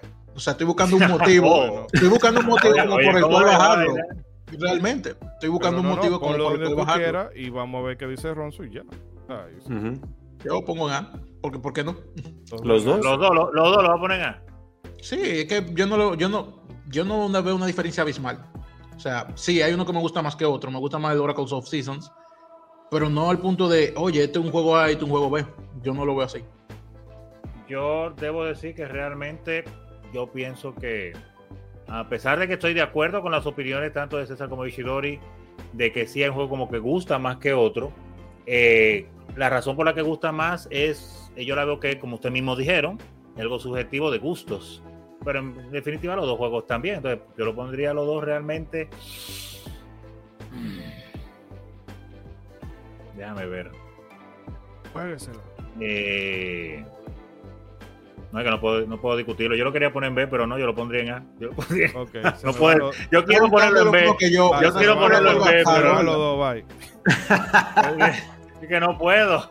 Es que no, puedo. Entonces. es que tiene eh, sentido. O Creo, sea, ¿por qué creo, creo que la, la única razón para ponerlos en B sería, porque La diferencia que tienen uno del otro. Son, son muy continuistas a lo trabajado en Link's en Awakening. Link's exacto. Sí, o sea, sería la única razón para ponerlos en B que dices, ok, sí, ya está en color, sí, este, están las transiciones Es verdad, de, póngalo en de B, no, épocas o de, o temporadas, Cambié pero realmente una evolución muy grande al Link's Awakening tampoco es como que tuviera. Es lo Ponlo único. en B. Ponlo en B, que ya eh, César me abrió los ojos, es verdad.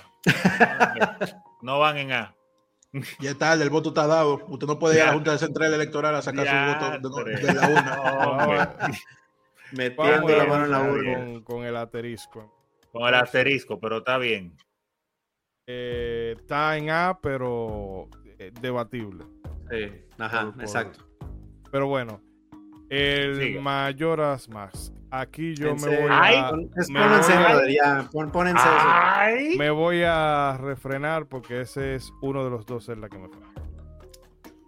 Pónganse dejar- eso, uno de los dos Zelda de consola que me falta. Mira, yo no quiero decir que obra maestra, Sin, sin, a mí me sin gusta es- mucho.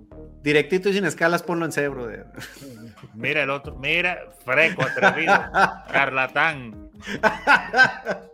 Para A ver, mí, A, para mí, A. ¿por qué? Porque hay que hablar, hay que hablar, hay que hablar. Porque, eh, continu- obviamente continuista de, de Legend of Zelda Ocarina of Time, bien, eh, ahora mismo sería prácticamente un DLC. Pero el estilo de no- juego creo que ese es no es más tan diferente. No creo que ese sea el más continuista de, de Ocarina of Time. No, no, lo digo en el sentido, no, claro que no, pero lo digo en el sentido del momento que salió, Ujú, ujú. pues, transportándome a la época, obviamente era la misma consola, el, el mismo prácticamente estilo de gráficos, usaron los mismos assets y, y por eso se veía como una continuación de Ocarina of Time y ya. Sin embargo, el juego es muy diferente en el sentido tanto del, del, del- del estilo que tiene, la jugabilidad es diferente con ese asunto del tiempo, de hacer la cosa en las 72 horas y, y el, y el, el estilo de juego en general que se siente con esta, este ambiente hasta, hasta en este momento se siente melancólico, triste y opresivo muchas veces eh, con las cosas que pasan en ese juego y obviamente tú estás con el fin del mundo a la puerta de a- ahí en la puerta y sin embargo eh, te mantiene enganchado y entretenido, por lo menos a mí me hizo eso y me gustó una cosa que a mucha gente quizá no le gustó, pero a mí me gustó. Ocarina of Time yo me lo encontré un juego maravilloso, pero extremadamente fácil a excepción del Templo del Agua. Y sin embargo, es mayor- tan imposible como la gente lo pone. Wow, Tampoco es tan imposible, no es pero Es, es pero hay que tedioso. decirlo, es tedioso y es la, pero es la primera barrera de dificultad que tiene el juego entero. Sí. O sea, tú vas jugando loco, es un, eh, eh, tu juego of Time es suavecito, suavecito. Cualquier loco que nunca le ha puesto bien la mano a un videojuego lo puede más o menos jugar hasta que llega al templo del agua y dice, no, ahí tú tienes que usar tu cerebro. Entonces, cuando hay muchas personas que no les gusta usar su cerebro, que nada más les gusta darle para adelante, se pierden en el templo del agua o, o se sorprenden porque definitivamente es un cambio. Pero aún así es pasable y no es tan difícil. Pero en Mayoras Mag no. Mayoras Mag es, ok, ya tú acabaste, Karina, pues gózate este ahora ven. Y este no, este no va a ser tan sencillo, ¿no? Y hay que, hay que coger agua. Entonces, yo personalmente tuve una experiencia maravillosa con Mayoras Mask.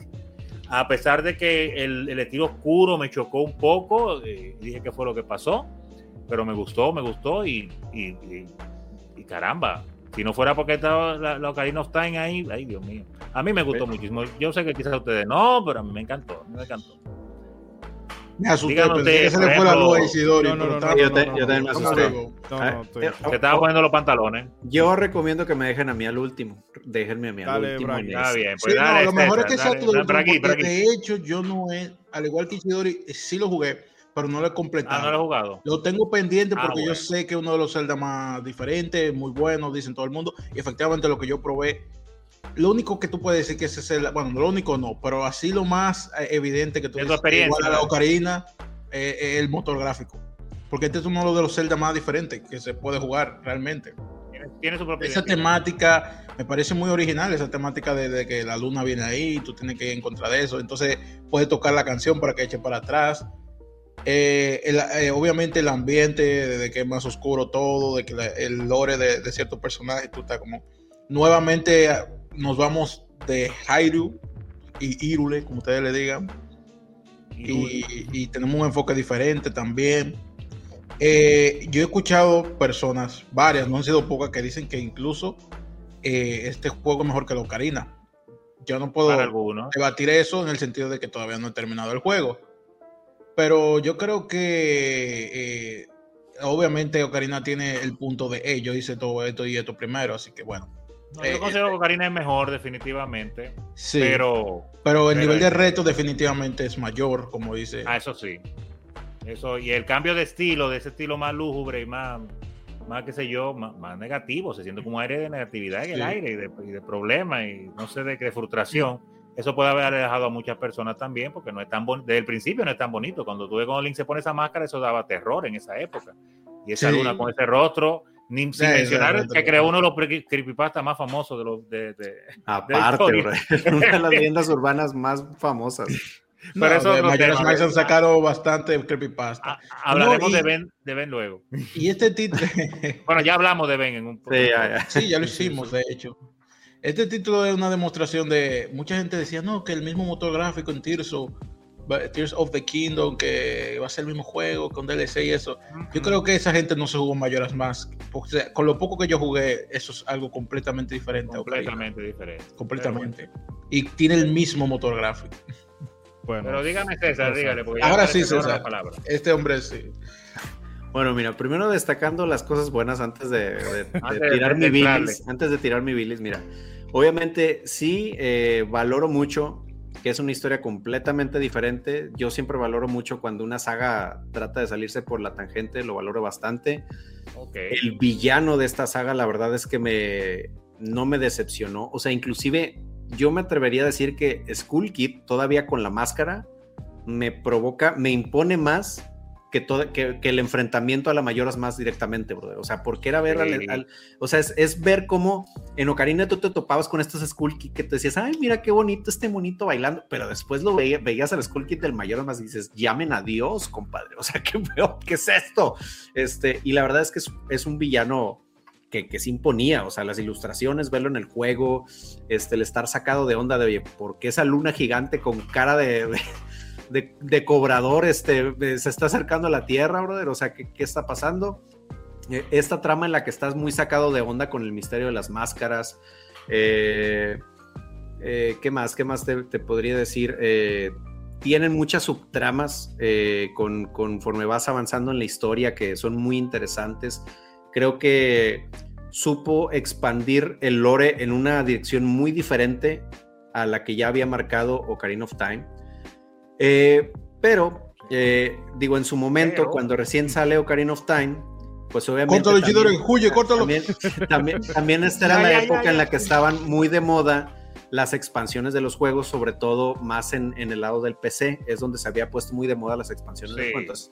obviamente, cuando sale Ocarina of Time, pues todos decíamos, oigan, imagínate que saliera una expansión de Ocarina of Time. Y eh, por ahí, por medio del 64DD, era lo que se tenía pensado. Eh, pero pues, obviamente se, se da el fracaso del 64DD. Este, y de aquí es donde sale pues el famoso reto entre Eiji Onuma y Miyamoto de que Eiji Onuma sí quería hacer un, un Zelda nuevo para Nintendo 64 y, y, este Miyamoto era de, no, hombre, brother, o sea, mejor eh, hagamos nada más como que la, la, expansión, quedémoslo con lo que tenemos y no, no, Eiji este, se, se, le impone a Miyamoto decir, mira, compadre, si sí lo podemos terminar en tanto tiempo, déjame sacarlo. O más bien, Miyamoto fue el que le, le impuso ese reto de, compadre, termínalo en este tiempo o muele, o sea, o, o te aguantas. Miyamoto. O, o te aguantas. Entonces, pues obviamente metieron el acelerador y sacaron este Zelda que sí tiene elementos muy positivos, pero realmente se nota mucho, se nota mucho que es un Zelda hecho a las prisas, que es un Zelda que fue de rápido, tráiganme todo lo que tenemos en los recortes, vamos a juntarlo aquí y ya sobresale un juego. Es un Zelda muy corto. Para ser un Zelda de consolas, es un Zelda exageradamente corto, solamente cuatro templos. Es un Zelda que la única extensión que se tiene de este Zelda, por lo único que tú sientes que este Zelda dura mucho, es por los encargos que prácticamente volvieron. Es, vamos a volver a Zelda un colectatón. ¿Por qué? Que, que si ahorita Ronzo mencionaba, lo tedioso que eran los encargos de Link's Awakening, papi, abróchate el cinturón porque este es los encargos, el juego, bro. O sea, el agarrar la libreta de los bombers y hacer... Ay, ay, ay, o sea, ahora sí que no solamente todos los encargos, los puros encargos que tú necesitas para avanzar en la trama, es muy tedioso, carnal. Es muy tedioso conseguir las, las simples máscaras que necesitas para avanzar en el juego. Eh, realmente como que para mí es muy producto de esta época de los 2000 de hoy sí, vamos a hacer todos hechis y hoy sí, es que este Zelda sí es chido porque tiene una trama muy oscura. Compadre, mucha de la trama de Ocarina ya era muy oscura, ya era muy darks, simplemente que acá era más explícita, brother. Entonces, yo siento, la verdad es que yo mil veces prefiero Ocarina of Time a, a Majora's Mask. Eh, es un juego que la verdad mmm, yo solamente pasé la primera vez así de que de corrido Luego dije, ok, voy a obtener el 100% de este Zelda porque me gusta mucho obtener el 100% de los Zeldas, pero fue un Zelda tan tedioso, tan tedioso, que cuando lo acabé al 100% dije, más nunca vuelvo a jugar esta cosa. Nunca lo vuelvo a jugar. Me cansé de, de obtener todas las máscaras y todos ay, los secretos ay, de ese ay, juego, la verdad. Entonces, no, realmente es un Zelda que no, nunca se me ha vuelto a antojar a, a jugar por lo, por lo tedioso que es este el tratar de sacarle jugo a ese juego, porque pues es, es nada más lo de las máscaras, porque fuera de eso la verdad es que dura un suspiro. O sea, los cuatro templos no duran absolutamente nada. Obviamente, sí le aplaudo. El, el templo del agua también es muy desafiante en ese celda. El templo de Icana también es muy desafiante con, con, la mecánica de las estatuillas que tienes que sacar, este, con, sí. eh, con, con, el, la, con la, la tonada del, del emptiness, este, la, eh, la, la, que, la que aprendes ahí en ese templo. Okay. Obviamente, Son of Healing eh, es un super track que, que, se quedó para la posteridad, Song of Healing, este, que pues, oh, oh sorpresa, pues es, es, también nada más el Zelda's Lullaby al revés, o sea, muchos le alaban oh. a, a, lo que hizo este Zelda Skyward Sword, de que su tema principal es el, el, el, el tema de Zelda al revés, ya lo había hecho este Mayoras Más, que, que también es, es algo aplaudirles, pero la verdad es que es un Zelda que yo yo no entiendo por qué la gente quiere, o sea, o a lo mejor yo soy de como que de ese porcentaje al que este Zelda no le cayó tanto. No sé, tiene, tiene muchos puntos, la neta, de ver. En mi opinión, sí se nota mucho que fue un Zelda hecho a Express, o sea, fue de vamos a usar los mismos assets.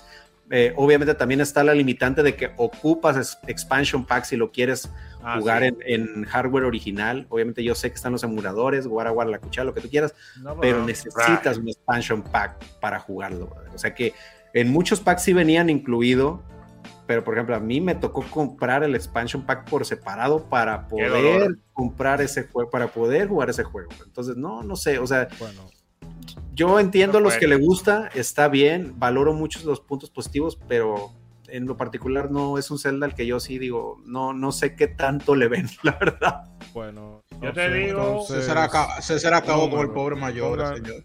Eh, no, César dijo que va en C. Sí, Mira, para yo, mí va en C. yo debo decir. Yo honestamente no, no puedo, no puedo. Eh, o sea, me falta. Yo jugué un poco. De hecho, jugué el remake del 3DS, que se ve muy bien. Sí. O sea, pulido ese filtro HD está genial.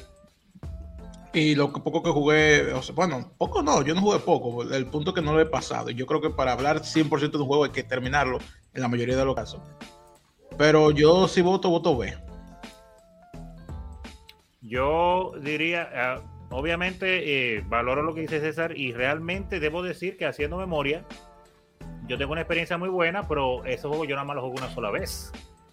Entonces, quizá por eso tengo esa experiencia y no sé cómo sería rejugarlo, como él mismo mencionó, en los tiempos de ahora. Esos puntos, pues claro, que son muy válidos, aunque debo decir que en el momento para mí fue una experiencia muy buena, precisamente porque a mí me agradó la dificultad del juego y que me la pusiera más difícil para hacer otras cosas, porque me encontré el Ocarina of Time, un excelente juego, pero me lo encontré extremadamente fácil.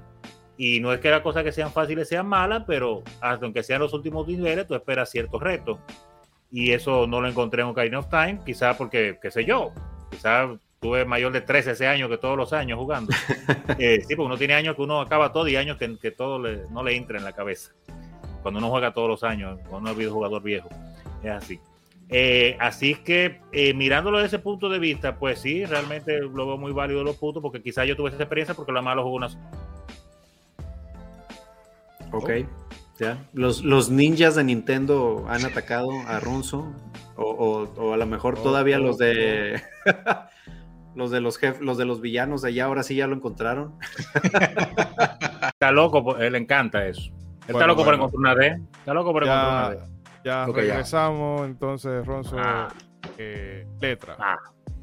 Letra, no, iba, solo para cerrar, eh, quería decir que mis primeras valoraciones, pues claro, eh, vinieron principalmente desde mi experiencia con el juego y eh, cómo me lo gocé, pero como dije, solamente lo he jugado analizando después lo que dijo César eh, y viéndolo realistamente, yo solamente lo jugué una sola vez, fue la impresión que causó en mí, fue muy grande, pero viéndolo de manera objetiva como el juego que es, pues todos esos puntos son válidos, el juego realmente es más corto, tiene muchísimos mandados y es pues obviamente continuista de Ocarina of Time en cuanto a gráfica y esas cosas. Así es que eh, eh, yo considero que para una persona, y más ahora jugándolo en estos tiempos, también con ese, con ese tipo de mecánica, aunque a mí me encantó, prácticamente quedaría en el, en el y, significó mucho, y obviamente el villano quedaría prácticamente con un placer culpable, y yo creo, bueno, bueno, bueno, Está el público de que te decir la letra, ¿eh? Lo que vas a decir ahora, sí, piénsalo con cuidado. Diatre, diatre. Eh, no van, no van a odiar. lo voy a poner C, está bien. Mira, yo ya les hice el favor. no van a, no van a odiar. No van a odiar a nadie más que a mí, así que denle sin temor, brother.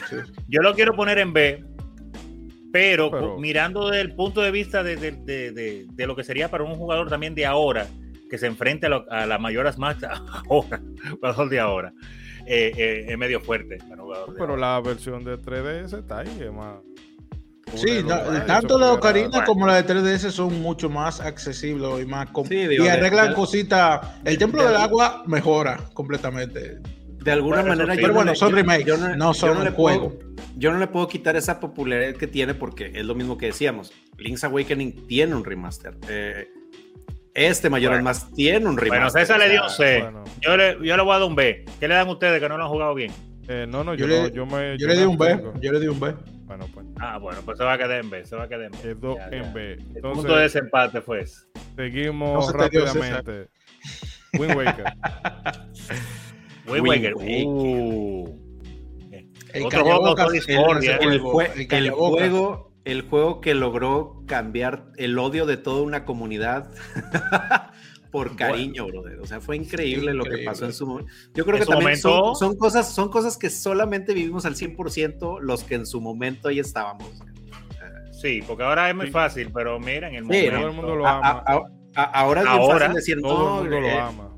ah, este, eh, que este juego es el, el, diseño de arte y mira las animaciones y super guau. Y, amigo, o sea, vamos a ponernos en contexto. Estábamos eh, recién estrenando GameCube y veíamos los primeros trailers de los, de los juegos.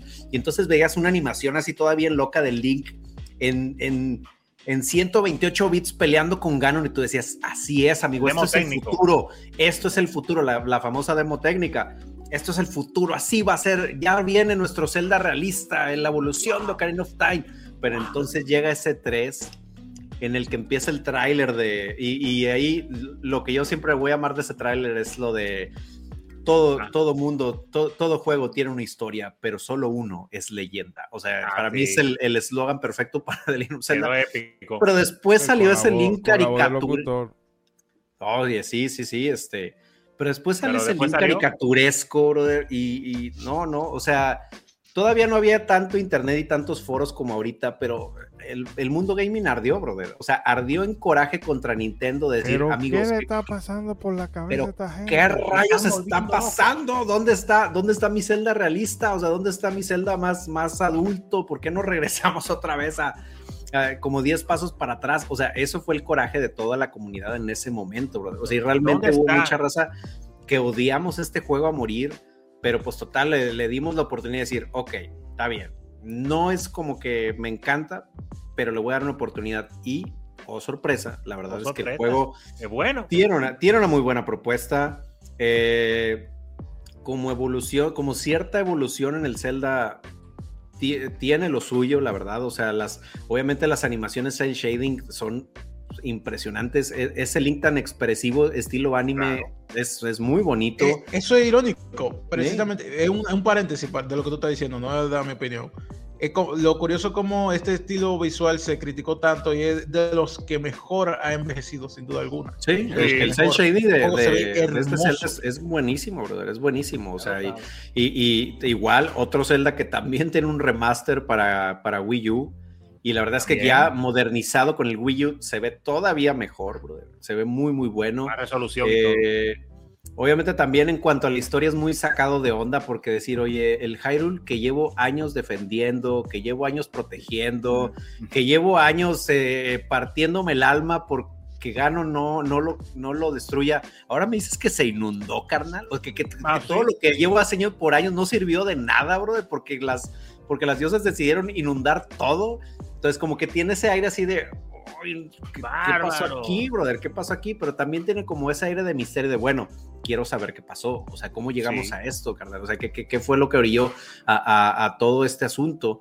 Este, entonces, en cuanto a Lore, aporta mucho. Yo creo que la, la parte la única parte que no me... Ah, eh, también destacar que es el link también que tiene los primeros combos en espada y estas acciones ah, este, tan dinámicas y, el, el, este modo que tienes de, de, aprender con un sensei los movimientos, porque también destacar que pues se supone que en la historia este link eh, no es ni descendiente, ni elegido, ni nada, bro. O sea, fue un, fue un eh, pobre random al que le secuestraron la hermana, brother, y que de repente se, embarcó en medio de toda la aventura, brother, eh, eh, este link al que le tocó.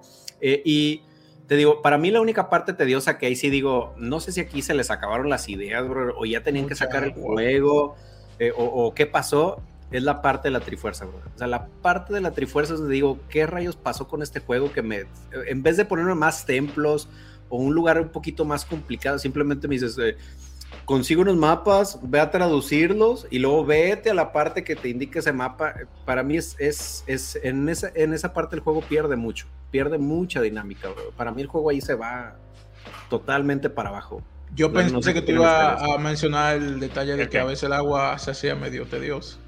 Y esa es otra, brother, también. O sea, vienes de, de un Hyron en el que tú podías caminar a gusto, ver hasta debajo de, las piedras para explorar y de repente te dicen, no, pues ahora tienes que navegar del punto A al punto B. Y eran extensiones muy largas hasta que obtenías la canción esta para teletransportarte, pero antes de eso eran tramos muy, muy aburridos. pero, que según entiendo, esto se mejoró mucho en el, en el remaster, remaster de Wii U. Es así, ¿no? Sí, eso, eso sí lo, lo llegaron a, a mejorar. O sea, lo hicieron más este, user friendly, toda esa onda acaba de ir, pero Bragi, te doy paso Bueno, este juego en general, yo, algo curioso, siempre se habla de, no, que la historia y eso, pero yo creo, eh, César lo mencionó, la acción. Yo creo que en, cuanto a golpes y combos, yo creo que uno de los más satisfactorios Zelda que yo he jugado. Mucho más que el, que el Ocarina of Time y que, bueno, que la mayoría. Realmente el hecho de que tú puedes también, es un detallito, no es nada del otro mundo, que tú puedes agarrarle las armas a, algunos enemigos. A los, ajá. Eso tú lo ves ya ahora de que en Breath of the Wild, pero ya es lo que muchos dicen, Breath of the Wild. O sea, eso se puede hacer acá ya. Eh, ya lo mencioné. Y, las, armas no se, te, no se te destruían. Eh, esa es una. sí, es verdad. Y, y, ya lo dije, era muy, para mí, el simple hecho de ponerme a caminar y a dar vuelta con el estilo visual que tiene ese juego, me encanta. O sea, es como, no sé cómo, la palabra excitante aquí se aplica. Lo que pasa es que en español casi no se usa tanto la palabra excitante en este contexto. No sé. Los gringos lo usan más. Pero sí, sí, esa palabra aplica ahí. Eh, pero eh, el juego eh, fue un callabocas, ya eso lo mencionamos.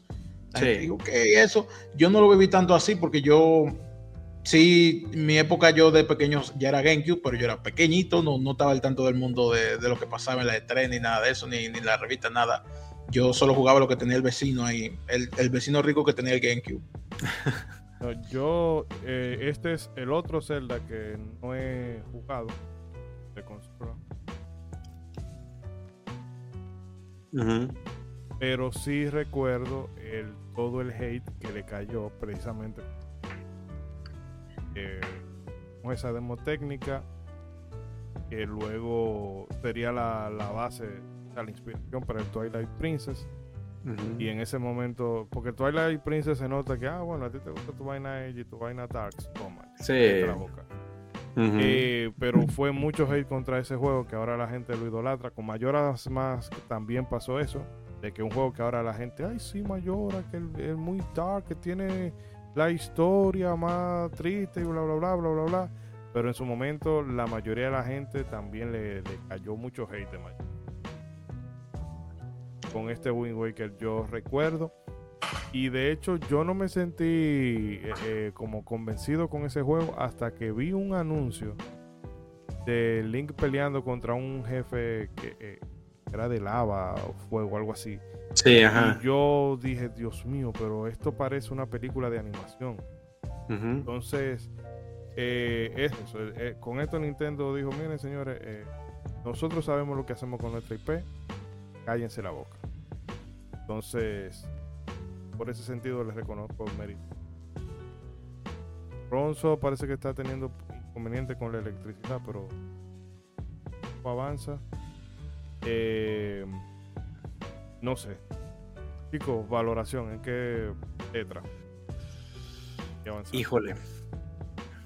Yo, sinceramente, mira, yo lo pondría en una B por el simple mérito de, de, ser algo que toda la comunidad llegamos a odiar, a realmente darle vuelta a la tortilla y, cambiar la percepción de, de la gente o sea, y de realmente comprobarle a la gente el valor que tenía este juego, yo lo pondría en una B, brother. No, no todos los juegos logran hacer eso.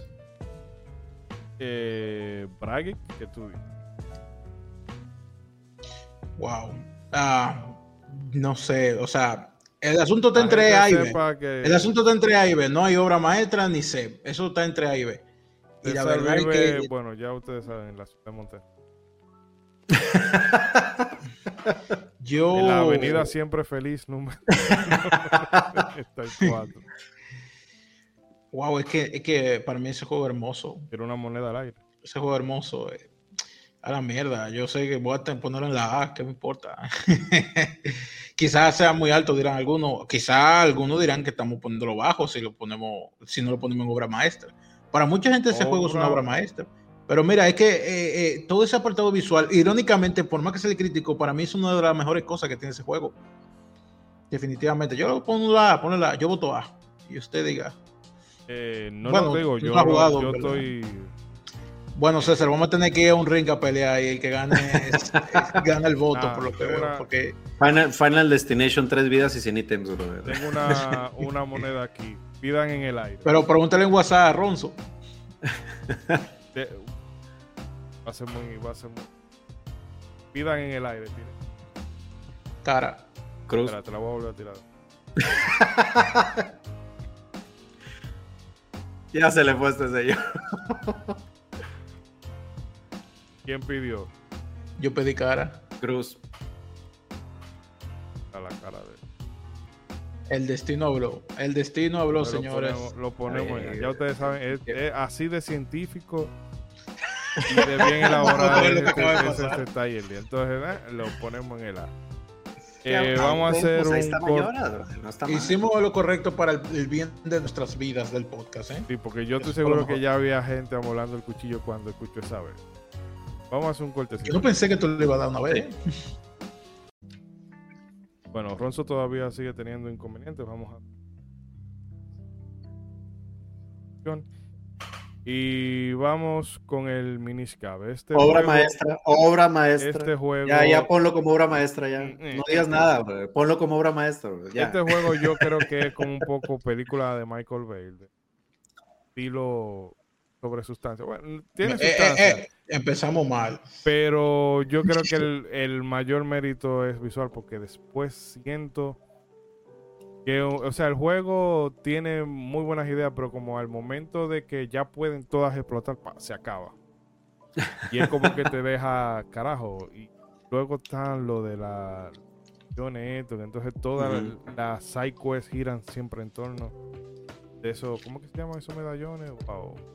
Ay, no me acuerdo, pero sí, sí, sí. los- Pero el caso es que de tú- mitad mitad, sí. tú te encuentras un- una mitad de un medallón y después lo- lo- te acerca otro NPC y juntan y si hace match, pues entonces eh, te puedes ganar un premio.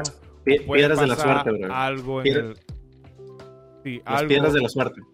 algo en el mapa y ok, eso es- está bien como algo, eh, ¿cómo te digo, secundario, pero que entonces esa porquería tú la tienes que hacer para misión, bueno, no pasa en todas, pero hay un, hay como una misión por lo menos. Hay, en la hay que una tú que tienes sí. que hacerlo obligatoriamente y entonces es con, eh, bueno, en inglés creo, creo que era 15. Entonces, tú tienes que hacerlo y es con un fragmento super random porque casi siempre cuando es con, tienen colores, verde creo que son los genéricos y los los azules son como los especiales. En fin, yo recuerdo que había un match que era super random y te, y te abría un pasaje, no sé si era serio. ajá. El laberinto del cementerio, sí. Yo me quedé, pero ¿por qué tú me escondes eso en una mecánica tan random como esta? Entonces, eso por un lado, pero fuera de ahí, les reconozco que visualmente tremendo. El hub que tiene, o sea, el Hyrule Town, muy buen. Para mí, el- uno de los mejores pueblos. Bueno, mejor pueblo que, que se ha hecho en un set. Porque pasan muchas cositas y hay muchos NPC. Se siente muy vivo. Exacto, esa es la palabra. Pero fuera de ahí, no sé, yo siento que los otros Zelda de, de portátil hicieron un buen trabajo. Sobre todo en comparándolo con los Oracle eh, jugablemente. Yo creo que los Oracle salen perdiendo en tema de narrativa. Porque eso sí tiene esta historia de Cap que ah, está más- tiene más sustancia. Pero creo que los otros dos le pasan la mano. Ahí tú, Bragic, no sé qué, qué opinas tú. Bueno, eh, la verdad es que para mí fue, o sea, esto una joya de Game Boy Advance. Es que, que es diversión desde el principio a fin para mí. No, el- visualmente, como dijo Chidori, o sea, es súper, súper colorido ese juego. Eh, el, el mundo se siente vivo a pesar de un juego de Game Boy Advance y la gente quizá tenga alguien- alguna idea de que no, de que es un juego más. No, no, no se siente muy vivo. eh, la temática, obviamente, de volverte chiquitito, me parece genial.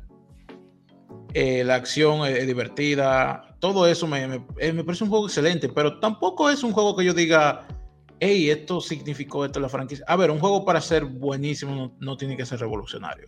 No es necesario. Pero Y igual ojo, eso le da señores, punto. Ojo, Eso le otra da cosa Ajá. que lo que un BC aquí es un BC de Zelda. Estamos hablando de un BC general. Exacto. creo que dijimos eso muy tarde. ¿eh? pero igual, o sea, la gente tiene que saber que estamos Para hablando que sigan aquí, sí. que es midiéndolo contra la propia saga. Sí. Exactamente. No, pues, no, pues la Y verdad no, es que. para ah, perdón, termina, termina, disculpa. Pues sí, es, esto es un, como un juego que yo digo, bueno, no es que aporte gran cosa en cuanto a novedad, pero con los elementos que ya tiene, están muy buenos todos. La verdad es que todos funcionan muy bien. Y es un juegazo para mí del Game Boy Advance. Es un juego- y que se puede jugar perfectamente ahora, ha envejecido muy bien. Sí, Sí, sí. tiene ese detallito que tú dijiste de- del medallón, que es algo medio random, y es verdad. Y si tú quieres tener Y todos los ya, ya para Game Boy Advance esto no, no, no debe ser tan permitido así. uf. Pero y si tú quieres si tú quieres tener todos los corazones, prepárate. Sí. Porque está la, la pendeja esa de, los de, la, de la figurita. Ah, sí. Que hay que buscar la concha y llevarla. Prepárate si tú quieres todos tus corazones. Si tú eres completista vas a tener problemas. diga César. No, pues yo la verdad es que pues estamos hablando de para mí uno de los celdas que yo tengo en un pedestal. Prácticamente mi top 3 es Ocarina of Time y o sea, y están eh, A Link to the Past y este, bro. Y inclusivamente tengo estos dos peleando el segundo lugar, bro. Así de, así valorado tengo bien Cap, estimado, o sea, eh, o sea, pa- para mí Y no el- es el único. en su- mucha gente, el- yo, yo siempre he visto que dicen eso, que es de los mejores Zelda. el estilo visual, o sea, el pixel art que se hizo para este Zelda es, es preciosísimo. O sea, para mí es el, el, el Zelda 2D con el pixel art más, más llamativo y más bonito que, que hay, brother. Eh, me encantó la trama de los Minish. Me encantó también, como igual, como mencionaba, me, me gusta mucho que un Zelda se desmarque en la historia, de poner esto de la, de la espada cuádruple, ya ni siquiera está la espada maestra. Este, está Bati como, como este, antagonista. Eh, la historia de los Minish, este, de, de cómo también están involucrados en medio de todo este lore de, de la diosa Agilia y, y- y todo el lore de Zelda. Eh, para mí, el, el, el sidekick que tiene Link, eh, este, el, el Minish que, que lo transforman en sombrero, para mí es de los mejores sidekicks. Este, ajá, por, por, o sea, porque de primero te cae muy gordo por lo ácido que es, pero después ya conforme va interactuando con Link y, y tiene estos diálogos muy, muy ácidos, este, la verdad es que le, le agarras cariño al, al, al, a- al compañero de Link en este juego. Eh, se me hace un Zelda 2D muy dinámico. Este, hasta ese entonces no habíamos tenido una evolución en la saga en cuanto a los 2D, porque pues sí teníamos el, el, el Link's Awakening, pero después Oracle of Season y Ages estaban igual. Y el único Zelda que habíamos tenido para Game Boy Advance era un, eh, un port de, de, este, de A Link to the Past. O sea, realmente no habíamos tenido una propuesta nueva. Entonces llega de la mano de Capcom eh, este, este Minish Cap. Eh, y la verdad es que está, te digo, visualmente a mí me, me, me enamoró mucho, brother. El soundtrack, la verdad es que a mí me gusta mucho. Tiene, tiene soundtracks muy buenos. O sea, el bosque de los Minish para mí es, esa pieza está, pero buenísima. O sea, yo, yo puedo durar horas, horas oyendo el track del bosque de los Minish. Eh, obviamente lo que me mencionaban ahorita del Hyrule Town, señores, o sea, es un Zelda donde se le hace referencia a la, a la plaza de Chrono Trigger, brother. O sea, esta plaza está diseñada como homenaje a la plaza principal de Chrono Trigger, este, o sea, está, así está diseñada, brother. Ajá, exactamente. O sea, entonces, eh, mucha gente se queja por lo corto que es. Obviamente aquí sí eh, yo sé que me quejé de eso en, en Mayoras Más, pero pues obviamente estoy hablando de un Zelda de consolas. Y aquí como es un Zelda de portátiles, digo, pues está bien. O sea, yo me espero que un Zelda de portátiles no sea extenso precisamente por la limitante de, de lo que es un juego dedicado a portátiles. Pero pues la verdad es que en medio de todo eso, de que no es un Zelda tan largo, yo creo, la neta es que se disfruta mucho. Es el Zelda que más veces me he terminado. O sea, los Zeldas que más me he terminado es Ocarina, que me lo he terminado N cantidad de veces, pero también Minish Cap. Minish Cap, o sea, me lo he terminado muchas veces y cada vez que lo vuelvo a retomar es un Zelda que disfruto bastante. Es un Zelda que, la verdad, eh, sí está esa misión de, de la, de, de la Kingstone, o sea, y de las piedras de la suerte, pero pues solo está esa, o sea, es la única que tienes que, por la que tienes que pasar en la, en la historia principal. Y las demás es que, pues, si no las quieres hacer, a menos que quieras hacer el 100% del juego, pues ahí sí te vas a remangar y vas a tener que enfrentarte a, a esta maldición de un Zelda con encargos, como lo habíamos dicho con Link's Awakening Majora's Mask. Pero pues es algo muy, muy opcional y la verdad es que es un Zelda que yo disfruto mucho. Obviamente también está la parte del cementerio en la que te tienes que aprender las direcciones de que te va diciendo Dampe. Y esa es otra, o sea, muchos de los personajes utilizados en Ocarina of Time regresan aquí, pero ahora como pixel art. Entonces, la verdad es que es un detalle muy, muy bonito, o sea, y se agradece. Eh, y antes de que tú sigas, eh, perdón, un sí, dime, dime. Este juego también es muy recomendable para empezar la saga, ¿eh? Sí, también junto a Link to the Past es, es, muy bueno para iniciarse en la saga, la verdad. Es un Zelda, pues, en cierta manera noble. Pero bueno, señores, letra. Yo, honestamente lo digo, yo le clavo una vez. Híjole. Mm, híjole, yo, ahí sí yo sí, para mí sí es obra maestra Minish Cap. Entonces yo vengo a hacer el balance y lo vamos a poner en A ya. Porque te va a votar C, digo, este votó B, este votó obra maestra y yo voto A, así que creo que es el, el agreement más. Yo lo, Lo, voy a poner en A, pero como porque es que yo no veo, o sea, visualmente es. Yo entiendo tu punto. Pero no es, o sea, no es un juego trascendente. Tú quitas ese juego de la cronología. O sea, no de la cronología de, la línea de tiempo. De la línea, ajá. No de, de la saga, vaya. De la franquicia y no significa un aporte en, mecánica de, Es que fue muy aparte, bro. o sea, jamás se volvió a repetir este, este motor gráfico. No se volvió a repetir la trama más que en el Four Swords Adventures. O sea, fue igual de las cosas que dijeron, pues muy rico y todo, pero pues guárdalas ahí este, y ya, qué, qué bonito. Para mí es un juego que, como dice Shidori, quizás no aporte tanto así, pero es que todo lo que hace, la mayoría de las cosas que hace, lo hace muy bien. Es muy divertido un juego, no sé, eh, funciona bien, no tengo quejas con él. Y bueno, vamos a seguir porque, ¿verdad? Quedan. Hay unos cuantos que lo vamos a matar rápido. Ya la mayoría se, se matan rápido. Y Ron. Espera. El Twilight Princess. Twilight eh, Princess. Twilight Princess es todo, bueno, por lo menos estéticamente, es todo lo que no fue Wind Waker.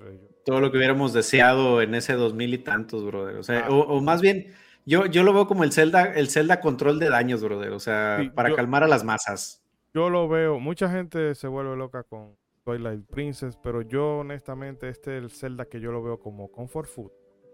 Que eh, esa comida que tú, no sé, e, e, el, fuera ramen, o sea, la, la chan, o eh, qué sé yo, sanduichito que tú agarras del supermercado, la comida que tú sabes que te, te, va a hacer mucho daño, te gusta, pero no es lo más exquisito que tú vas a encontrar. Para mí el, el bueno, Twilight Prince es un Ocarina of Time 2.0. Eso. Lo veo como muy.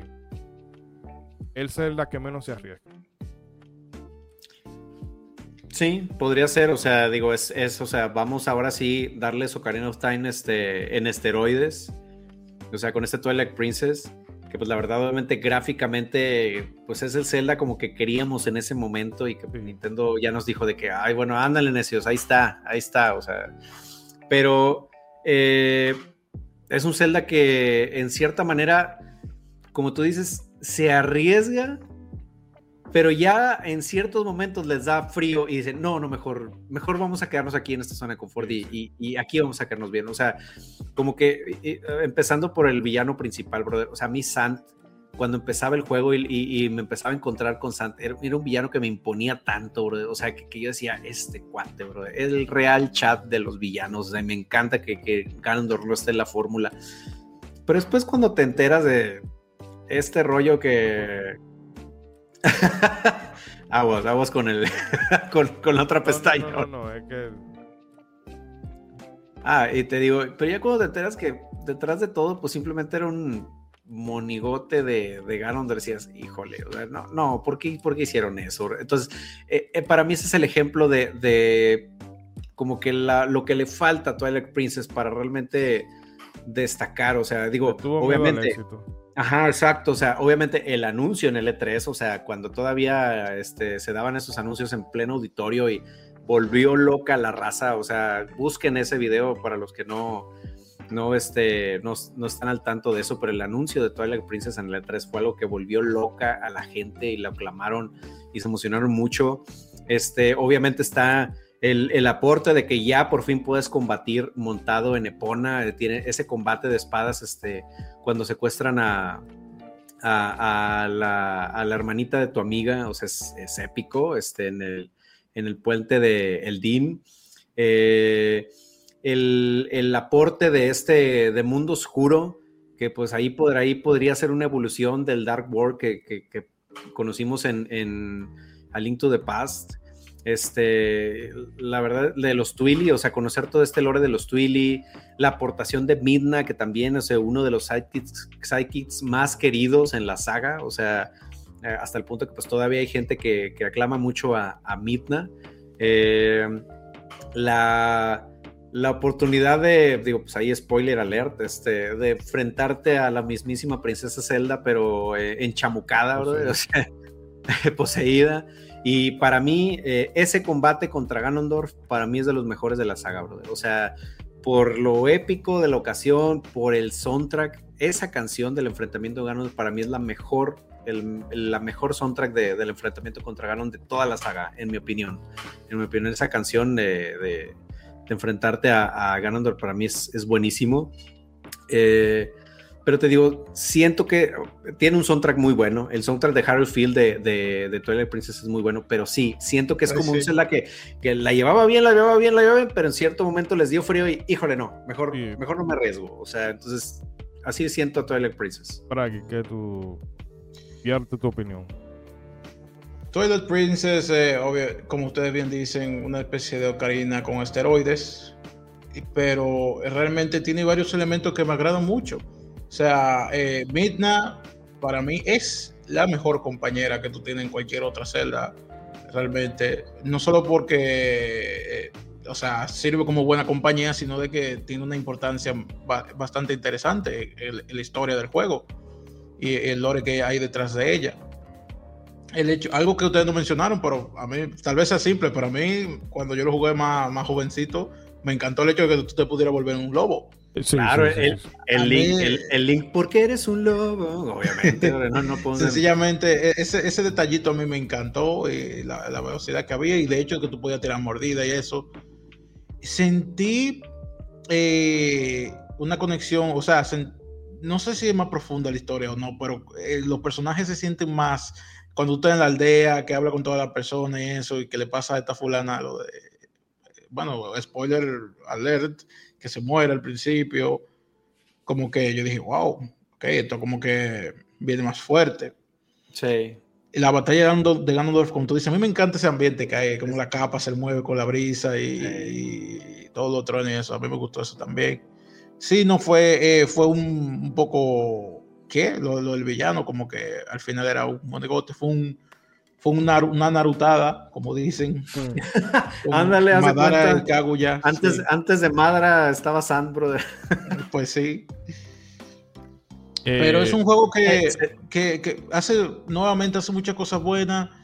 Eh, sí, eso lo del villano, ok, ahí flojeó. Hay algunas cosas, algunas temáticas que vuelven a repetirse un poquito en, en algunas facetas. Pero en general es un juego excelente. O sea, es un juego excelentísimo. Sí. Bueno. Que visualmente está genial también, envejeció muy bien. Y bueno, ¿qué hay que decir? Y también este es otro título que si tú quieres empezar por ahí, adelante. Que también Entonces, tiene por ahí remaster HD, ¿verdad? También. Sí, para ¿Sí? Wii, U. Wii U. Eh, ¿Letra? Pues mira, híjole, ah, que recordando otros son eh, Midnight's Lament también. Yo nada más quiero aprender a tocar piano para aprender a tocar esa canción, brother. Es todo. A mí me gusta, aquí este otro de los la, la, la, robar, la refer las referencias directas a Ocarina of Time, o sea, el, el volver a, a, entrar a los Woods, este, el volver a estar en, en, con el pedestal de la espada maestra, o sea, son, son el, el, por fin, es que te digo, para mí este Zelda fue como que el ándale necios, ya tengan, porque también me acuerdo en el tiempo de Ocarina estaba la leyenda urbana de, oye, es que si puedes entrar al templo del tiempo y obtener el medallón de la luz y no sé qué. Entonces, como, ándale necios, ya, ahí está su templo del tiempo. O sea, por fin en esta celda ya podemos entrar al templo del tiempo. Entonces, yo siento mucho esta celda como control de daños Eh, a un los reclamos pasivo- de, Pasivo-agresivo. Sí, ajá, de- but- ándale, ya, aquí tengan todo lo que están deseando. O sea, eh, eh, para mí fue mucho Twilight Princess. Entonces, no lo puedo poner en C porque la verdad es que no es malo. No es un Zelda malo. La verdad es que es, es bueno y se disfruta mucho jugarlo. Pero yo creo que lo pondría en un B, la verdad. B de bueno. ¿Tú, Bragi? Bueno, considerando lo que dijo Ishidori, tengan eso muy en cuenta. Tengo eso. Dentro, esta métrica es dentro de Zelda, no de juegos en general. O sea, esta es una métrica que está alta de por sí sola en general. Yo sí lo pondría en un B también, sí. Bueno, yo lo iba a poner. Honestamente, a pesar de que yo fui muy crítico con él, yo lo, eh, lo hubiese calificado con una A porque es un Zelda que. O sea, Sí, hace lo que tiene que una hacer. O sea, hace todo lo que tú tienes que hacer. Pero no es. O sea, Se, no se- va más se allá. queda corto, bro. Sí, ajá, no se arriesga. No es un Zelda arriesgado. Pero nada. No, y si tú vamos- lo piensas, eh, en, en nuestro caso, Ishidori estaba pasando lo que al revés sucedió con el Minish Cap, porque Ishidori dijo, bueno, no veo nada como para ponerla. Pero mira, eh, en retrospectiva, considerando como donde pusimos Minish Cap, igualmente podría poner a, a la Twilight Princess, pero ya yo voté, así que no, un se voto, quedó ya ahí. no, hay- no hay forma. Eh, Phantom Hourglass. Yo creo que la gente es muy excesivamente crítica con ese juego. Eh, secuela de, de Wind Waker. A Ajá. mí el juego me gustó porque eso fue uno de los primeros juegos de, de 10 que jugué. Es un Zelda facilón. Ese Zelda, no está, ese Zelda está pensado es para venderte la consola. Sí. Entonces también está el famoso puzzle aquel de- del mapa, que tú tienes un, eh, eh, tienes un sello y tienes que pasarlo de un lado a otro y la gente no sabía qué hacer y cerraba. Ay, So- que eso, eso es frustrante, eso es difícil. O sea, eso tampoco es mucho rompedero de cabeza porque en algún momento tú vas a cerrar la, la- la consola para dejarla dormir. Entonces eso tampoco es imposible. Soplar las velas también. Sí. tenía. Ah, hay una. Eh, bueno, eh, eh, Pablo, este, inclusive hay un puzzle en el que tienes que hablarle bonito a Zelda, bro. O sea, Sí. sí, de ese del micrófono de la 10, bro. Es un Zelda para venderte la consola. El palacio este, ¿cómo que se llama? El, el- el rey del mar. Ajá. Que hay que estar haciéndolo. Eso sí es un poquito tedioso. Sí. Pero tiene su shortcut y demás. Y eh, yo lo veo un Zelda eficiente. Sí, o sea, y también la mecánica con el stylus sí aporta, pero pues la verdad es que sí está muy desmarcada de lo que viene siendo un Zelda al uso. Y pues a mucha gente le puede llegar a chocar, ¿no? El, el tener que hacer estas mecánicas con el stylus. Porque, eh, o sea, es un. es Tú compraste un Nintendo 10. Claro que te van a poner a usar el gimmick. Sí, ajá. No, es que eso pasó con muchos títulos, de, de much- muchas sagas. Sin necesidad. Sí. El Down of Zorro. tú- o sea, tú no necesitas un style en, en un Castlevania, pero como quiera se lo pusieron. Ujú. Y Pero en este caso yo creo que con algunos juegos eso se vio forzado. Pero yo creo que en este título lo aprovecharon bien. O sea, Sí. aprovechó bien la consola del Nintendo D con todo el, el touch, el microfonito. Realmente se sintió que no fue de que vamos a un Zelda, hay, hay que meterlo en el touch. Pensaron el juego Sí, para tomando eso. eso. en cuenta. Sí, y que si vamos a eso, con Twilight Princess pasa lo mismo, de que le metieron el gimmick del Wii Mode. por- Del Wii Mode, ajá. Ya había que ponérselo. Sí. Sí. Pero a, a mí me parece. Bueno, Gra- ya, que están una, gráficamente- una mano, o sea, ya que Ah, están ah. mano a mano, hay que decirlo. eh, realmente eh, este es un juego que me gustó, pero yo soy más fan de- del Spirit Track. Pero vamos a terminar con esto. Eh, al contrario de, de, de este, de su contraparte, o sea, de donde viene directamente, la verdad es que gráficamente no ha envejecido bien ese juego. Eso sí. Aquí sí no le fue bien, bro. O sea, sí, Ah, sí ves actualmente la- el- las gráficas de Phantom Hourglass y dices, híjole. El juego de pesca de este, de este Zelda sí me gustó mucho. No sé por qué, pero. Ah, y otra cosa es que mi primera impresión realmente no fue muy buena, porque aunque yo tenía un Nintendo 10 en, en un punto, en un cierto punto llegué a tener un Nintendo 10, cuando lo probé por primera vez fue en el, en el emulador de Nintendo 10. Claro Mm. que sí, yo soy una Mm. pobre. Eh, entonces, no fue una experiencia cómoda. O sea, yo vengo de jugar estos Zelda en el teclado y ahora vengo, espérate, yo tengo que usar este mouse en esta, no relaje. Y el micrófono yo no sabía joder con eso. Y dije, ay no, pero este juego es una porquería, como yo como pensando sin pensando de esa manera superficial así. Y ya después cuando lo jugué en la consola 10 y cuando ya yo entendí mejor el contexto, yo dije, "Ah, no, espérate, esto está bien, Bueno, esto está bien. Sí, es que son, son, son, son juegos que tienes que jugarlo en su hardware para entenderlo bien. Eso, bro. eso es algo bueno de la eso. Nintendo 10, que a día de hoy, con todos los emuladores del mundo, la computadora más poderosa que tú tengas, no va a ser igual jamás jugarlo que, un- No. que en un Nintendo 10. Conserva su, su identidad en su consola. No, pues yo creo que lo más cercano es si aprovecharon y lo descargaron en Wii U y a lo mejor es lo que más se le podría acercar, si no tienes la consola. pero bueno, letra. Eh, híjole. Bueno, yo pongo, yo le disparo una C cómodamente. Sí, yo también, la verdad. Yo lo voy a poner en C porque ya yo sé cuál yo voy a poner en B. Eh, ok. Seguimos entonces. Señor. Usted es diabólico, señor. Dígame, señor, Eh, yo lo voy a decir francamente, a mí este Zelda no me mata. Me da trepito. ¿Te gustó más el Phantom Hourglass? Interesante. Muchísimo. Muchísimo. Es que está la, la mecánica con, con la estatua de Zelda o con el, el, este, la armadura de Zelda muy a, a lo Full Metal Alchemist.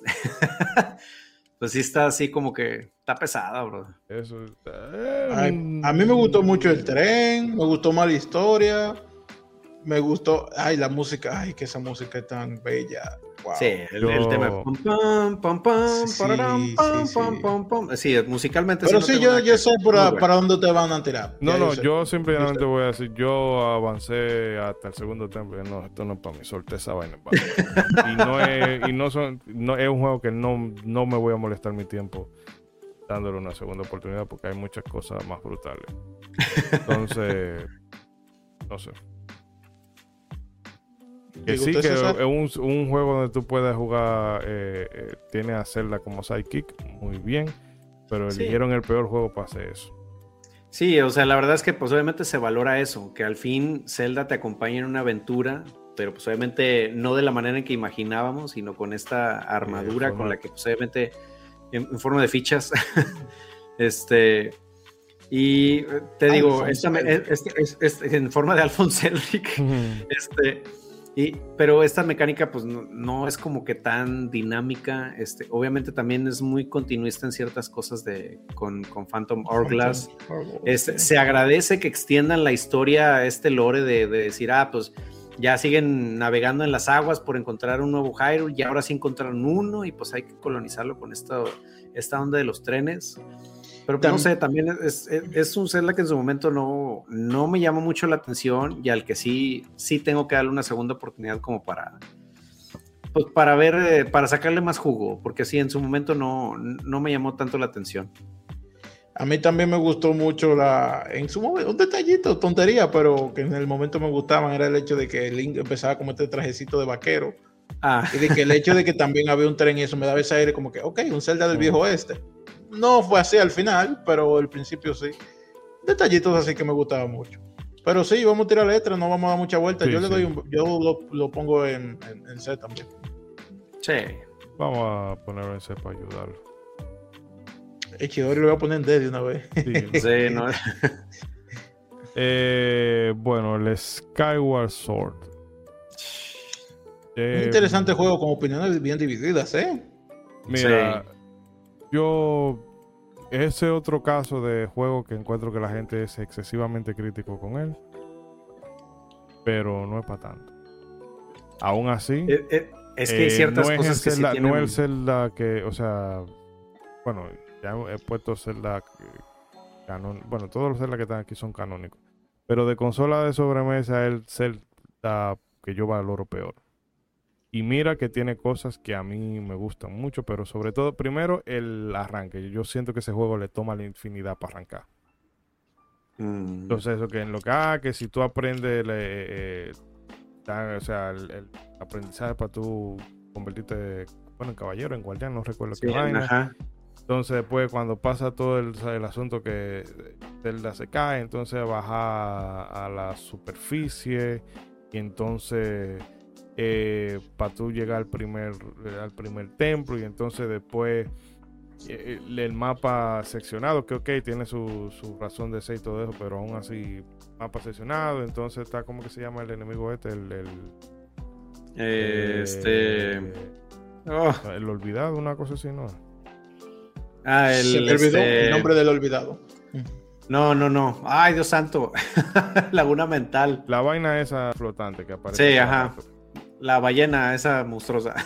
Y entonces tienes que, ya tú vas a ver la gente, "Ah, ni saben lo que están hablando y miren, se ponen a asuntar y Sí, ajá. hacerla.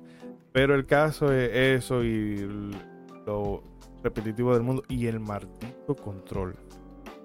Ah, Dios santo. O sea, el control, porque el- el- no es que el control sea de que, ah, malo, no, no, o sea, cuando funciona es delicioso.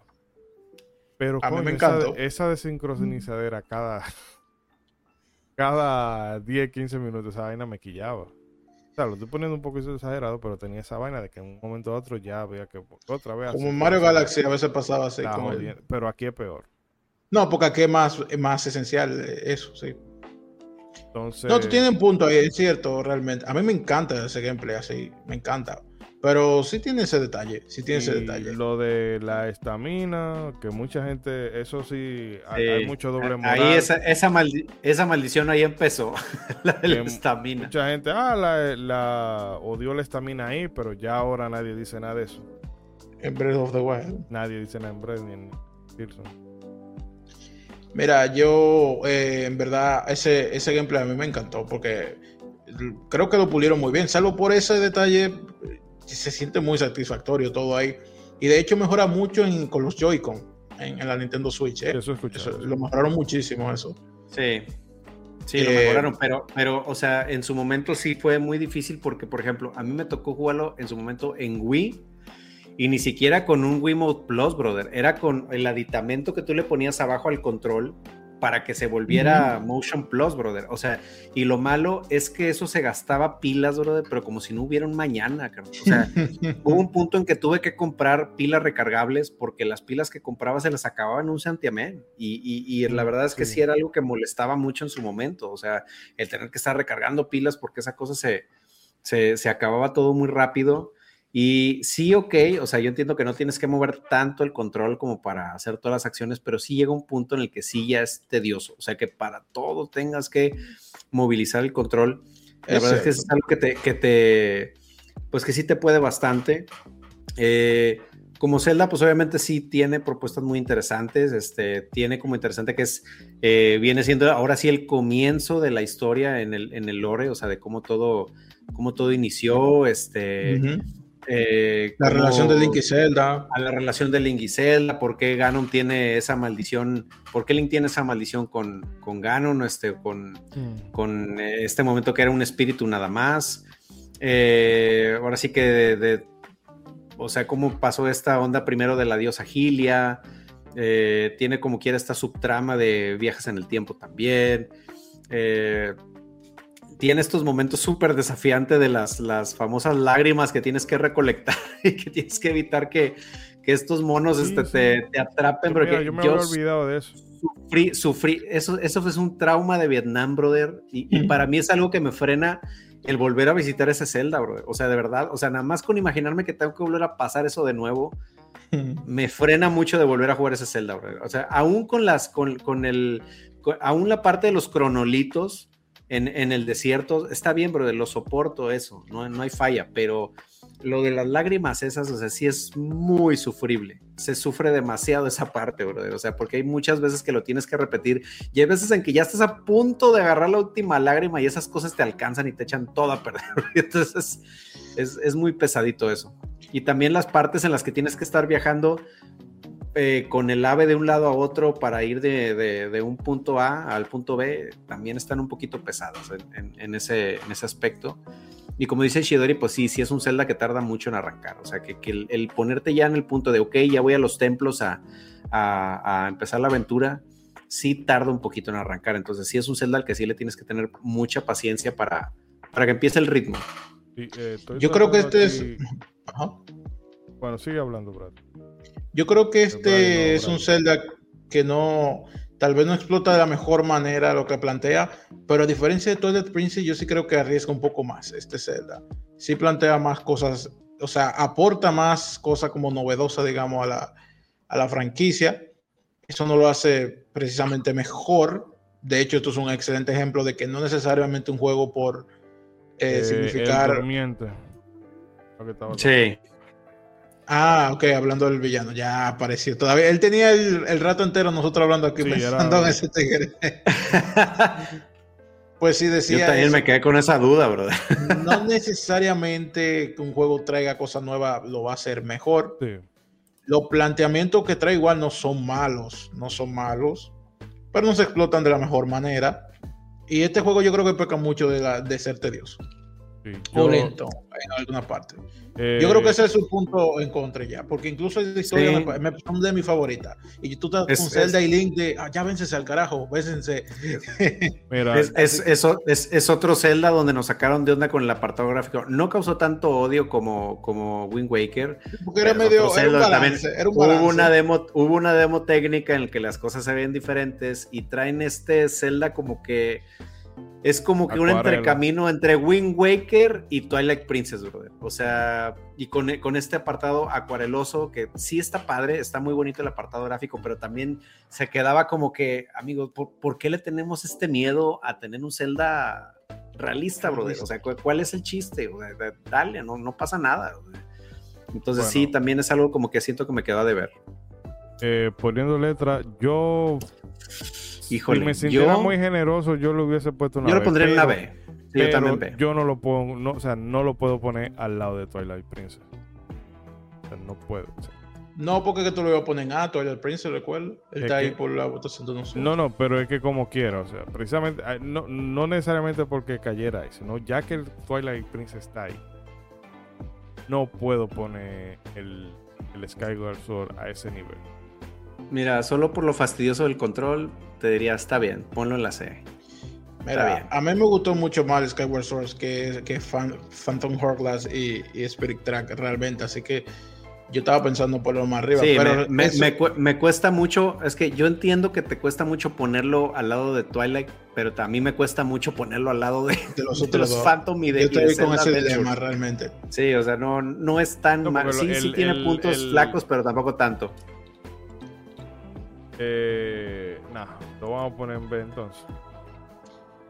Eh, mira, la verdad es que con todo y todo yo, yo me la pasé bien. Yo, yo lo pongo a la vez, sí. Porque es que hay cosas que yo siento que tiene bien el Twilight y este también Claro. tiene, que uno no tiene sobre, sobre el otro. ¿qué tú Yo lo pongo en? B, yo lo pongo en B. Te digo, yo, o sea, la única razón por la que sí te diría, está bien, ponlo en la C, es por, por te digo, por, por esa onda de, ah, es que hay que ponerle el gimmick del control porque, pues, de eso se trata la consola, bro. Entonces, siento que eso le, le resta miren, mucha experiencia, eh, bro. yo creo O sea, que, y- el- el- perdón, Yo sé que ya lo mejoró- punto- Termina, termina, sí. yo sé Ah, que ya lo mejoró el eh, remaster, pero en la haciendo época era muy molesto. Eh, La época era muy molesto, bro, la verdad. Sí, no eh, y no solo lo mejoró, sino que tú puedes jugar con control normal ahora, me parece también, ¿verdad? Sí. Sí. Pero lo, lo único malo de jugarlo con el normal es que le matas mucha alma al juego. O sea, o sea lo, lo que, lo que lo desmarca es a la vez lo, lo que yo considero también fastidioso. Entonces está, Sí. está ahí. O sea, por eso te digo, sí me pesa, pero está bien. O sea, sí te perdonaría el ponerlo en C por la parte del control. eh, C, Sí, sí. aquí dos contra uno. No, no, ok. Tampoco, tampoco voy a hacer, un- tampoco me parece que una locura. A Ese- Between World es otro Mm. caso de un Zelda que tú lo agarras, está bien, está bonito, pero no solamente es excesivamente continuista. Bueno, continuista y a la vez rompen algo, que eso es lo que tiene lo que tiene de, de innovador. Que ya venía a declarar un poco de lo que quería hacerse con con el Bredo de Wild en el sentido de que, mira, ya tú no vas a estar eh, atado a un, fi a un orden fijo de hacer las cosas. Puedes hacer los templos en el orden que te dé tu maldito. Eh, pero el gimme este de caminar por la pared no me lo hace de que como tan tan yo bueno lo veo en un Zelda eh, reiterativo que tiene sus cosas bueno y un Zelda reiterativo casi como un, ¿cómo se dice? un plonasmo pero eh, no sé yo es un juego que te digo te entra sin problema, tú lo puedes jugar sin problema, pero no es tan memorable. Después de que pasó la fiebre del momento, como que se ha quedado un poquito ahí. Bueno, sí. yo voy a diferir ahí en el sentido de que a mí me parece uno de los mejores Zelda, personalmente, claro. A mí me parece uno de los mejores, a mí me encanta, porque es que, ok, tal vez no, no revoluciona, está heavy, pero es que primero es muy personal esto, porque yo quería un remake de la, de, de la Link to the Past. Yo siempre decía, yo quiero un remake, quiero un remake. Entonces viene este juego y no solamente te da un remake, sino que te da una secuela también espiritual. Entonces para mí, yo ese juego lo disfruté tanto. Eh, la cosa es bastante activa. El hecho de, de, que tú pudieras hacer eso en el orden que tú quisieras también, que te tiran en ese mundo. Lo de la pared, ok, no me voló la cabeza, pero me pareció chulo también y yo no sé, yo, yo, yo sentí, estoy jugando Link de Paz con esteroides y, que me encanta. Ese es el problema. Y yo siento que eso es a Link to the Past. Sí, bueno, es que yo no sé, yo no lo veo como un problema. yo sé tu punto, pero que yo no lo veo como un problema. Al contrario, para mí eso no de, su, de sus virtudes. A la hora de tú jugarlo, mm, o sea, perfecto, o sea, Link to the Past.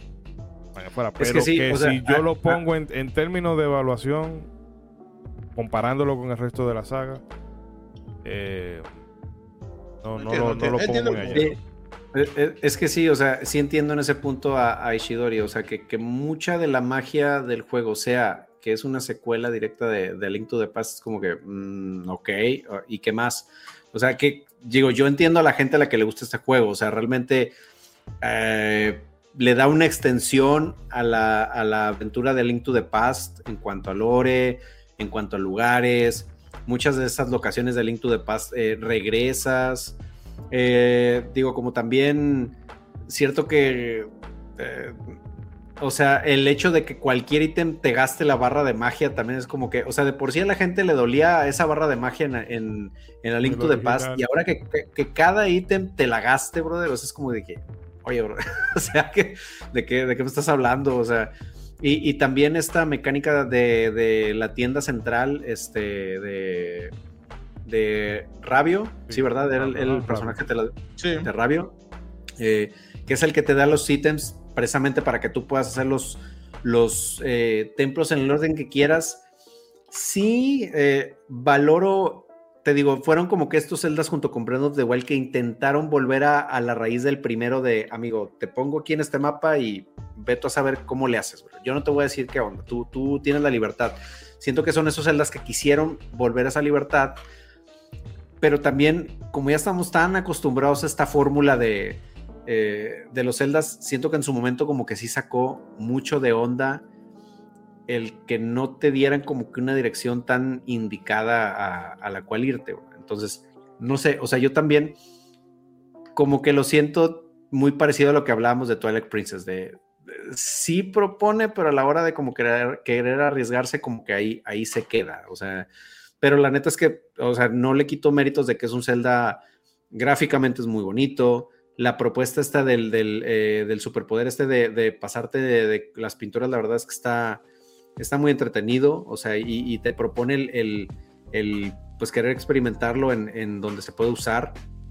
Pero no sé, o sea, siento que esta idea de, que los ítems estén simplemente ahí en la tienda y que todo te, te, gaste la barra de magia, siento como que eso no, no me encanta tampoco. Bueno, letra. Bueno, ya ustedes saben que yo voy a poner una letra alta, pero ustedes no, así que esto se jodió. Yo le voy a poner una A, realmente. Órale. Ah, tanto así. Es que ese juego me, eh, me, encantó, fue muy divertido. Oye, mi hermano se, se graduó de Zelda con ese juego, de hecho. Órale. Yo te voy a poner una vez para ayudarte. Sí, ándale. Yo- No es lo que iba a decir. Mira, para, para no ser tan malo, te pondría una B, pero no, tan arriba no lo pondría. Es que no, ustedes, ustedes no, no saben nada. No saben. Ustedes no saben de juego. Y bueno, señores, con este ranking terminamos el Bredo. Los esperamos la próxima Sí, semana sí, en modo 7 podcast. Oh, pero mira, ahora no se quiere salir. Raid of the Wild. Mira, Ya, bueno, el sistema no quiere sacarlo de ahí. El- el- no, pero sí se puede mover no, dentro de. sí, Sí lo- se puede mover dentro de. Sí, lo movemos. Miren, yo Pero mira, hacer- yo sé, yo sé, eh, ¿cómo? Antes de que ustedes suelten, este es un Zelda que yo lo voy, lo voy a evaluar desde la objetividad. Me voy a quitar los lentes subjetivos. Eh, este es el Zelda que marcó el rumbo de la saga. Bueno, ya esto me lo había, me lo había eh, declarado, pero ya el Tears of the Kingdom, me, Tears of the Kingdom me declaró, o sea, me confirmó que ya Zelda no es una franquicia para mí. Es el Sí, es rumbo que que, ha es- tomado la, la saga. Está rumbo de maravilla. Eh, a la gente que la gente entiende como que a ti tiene que gustarte. No, pero ¿cómo que no te gusta? Dale un no, es, no me interesa la propuesta. Lo que yo sí le reconozco es que cambió la saga para bien. Ya lamentando el caso. Obviamente si hacen un si hacen un remake, qué sé yo, traen los Oracle o hacen un Zelda en esa misma vena de, de los clásicos, como a Metroid, que han convivido la. Bueno, cuando Las dos. convivían, Cuando las convivían. dos, las dos fórmulas Eh, perfecto, pero si En teoría esto- sigue conviviendo, pero lo que pasa Sí. es que hay un juego fantasma por ahí que no que termina de no salir. llega. Entonces, con el Tears of the Kingdom, yo pensé que se iba a recuperar, porque iban a tratar como de, de conciliar los dos mundos, pero ya yo vi que al equipo no le interesa, a mí me interesa de la saga. Eh, pero, como digo, aquí me pongo los lentes de, subjetiva. Bueno, lo digo cuando ya vayamos a ponerle la letra. Pero le reconozco lo que, lo que es. ha marcado, marcado un antes y un después. De hecho, con todo y todo que la gente habla que ha revolucionado los mundos abiertos, yo no he notado como que esa misma revolución se haya traducido. Igual que cuando eh, Time. Ocarina of Time marcó un, Eh, no, un no creo que semblante vuelva y, todo el mundo, algo así. y todo el mundo empezó a irse por ahí. pasar algo así. Eh, porque el Breath of the Wild ha marcado cómo se deben hacer los mundos abiertos y poca gente lo sigue haciendo. Entonces, Sí, no, pero pues, la bueno, verdad. ¿ustedes es- qué quieren, qué eh, pueden eh, decir? eh, eh, Mira, Estamos, en- estamos ante el otro Zelda que provocó un impacto mediático, bro. O sea, que no se veía un impacto así desde Ocarina of Time. O sea, el hecho de que todo mundo estuviera hablando de él, todo mundo lo estuviera jugando. eh, la verdad es que, o sea, Nintendo ahí sí se marcó un golazo en, en cuestión de, obviamente los que poseímos Wii U, pues sí nos dolió que lo estuvieran pateando y pateando y pateando hasta el momento en que ya dijimos, ¿saben qué? O sea, sí lo vamos a sacar en Wii U, pero en realidad es la estrella de la siguiente consola. Pero obviamente la verdad es que sí fue una decisión muy sabia porque Switch no hubiera tenido un arranque como el que tuvo sin Breath of the Wild. O sea, definitivamente no lo hubiera, no lo hubiera tenido. Fue juego, juego del año. Por fin rompió el molde de Ocarina of Time. O sea, es el juego que por fin rompió el molde. Porque cada que se estrenaba un Zelda, tú dices, ah, ok, a ver, a ver si ya tiene algo diferente a Ocarina of Time. Y no, tú veías la misma base y te decías, bueno, ok. Pero ya Breath of the Wild, el, el por fin romper ese molde, proponer algo bueno, eh, por fin volver de una manera más eficiente a la sensación del primer Zelda de, de estar simplemente en un mundo en el que, pues, compadre, tú sabes La idea original de Zelda. sí. ¿Cómo, cómo te vas, brother? O sea, aquí tienes que explorarle y buscarle y a ver cómo te hallas la idea, brother. O sea, eh, todas las posibilidades que hay de exploración, este, de, de manejar las armas, eh, la manera de, de, obviamente, cocinar, el, el hecho de que pues, si tú quieres te puedes ir a lo, a lo, último de la aventura y ya, obviamente te van a poner la arrastrada de tu vida, pero tiene esa completa libertad. Entonces, eh, yo siento que obviamente sí hay cambios muy extremos a la fórmula, que pues para los que venimos siguiendo la, la, saga desde hace muchos años, sí nos puede chocar, este, sí puede aventarte para atrás, pero pues la verdad es que es, es, es un Zelda que, que propuso eh, cosas muy buenas, Y pues obviamente esta idea de, de- de continuarlo así tan directamente de Tears of the Kingdom este, lo, lo demuestra. O sea, y no solo por el hecho de, de que en la crítica le ha ido muy bien, al, punto de ser uno de los candidatos de ser para el juego del año para este año, sino que pues la gente lo está volviendo a aceptar, la gente lo está arropando, o sea, aún con todo esta de que, que si es un DLC, que se está usando el mismo motor gráfico, o sea, no, o sea, es, es una fórmula que, que está continuando evolucionando, que propuso muy buenas cosas, entonces la verdad es que estamos ante otro de los impactos mediáticos de, de la saga. Obviamente el tiempo, el tiempo va a decir si va a causar el mismo impacto en la industria como lo fue Ocarina of Time. Eh, pero pues la verdad es que sí, o sea, es, es un Zelda que, de- o sea, marcó un antes y un después eh, desde 2017, o sea, y que ayudó a Switch a, a ser el impacto que es actualmente, a establecer. y, a establecerse y pues fue un parteaguas en, en la saga, o sea, para mí, sinceramente, es, es otra obra maestra en la saga. Mira, yo creo que Breath of the Wild y el propio Ishidori es como una muestra de ello. Uno de sus puntos quizás negativos, ni siquiera un punto negativo, y es sencillamente el hecho de que es diferente, o sea, ya no sigue la misma fórmula de, de los Zelda, de lo que hace un Zelda un Zelda, lo cual para algunos quizás no gustó, pero no necesariamente es un juego malo. No lo es, de hecho.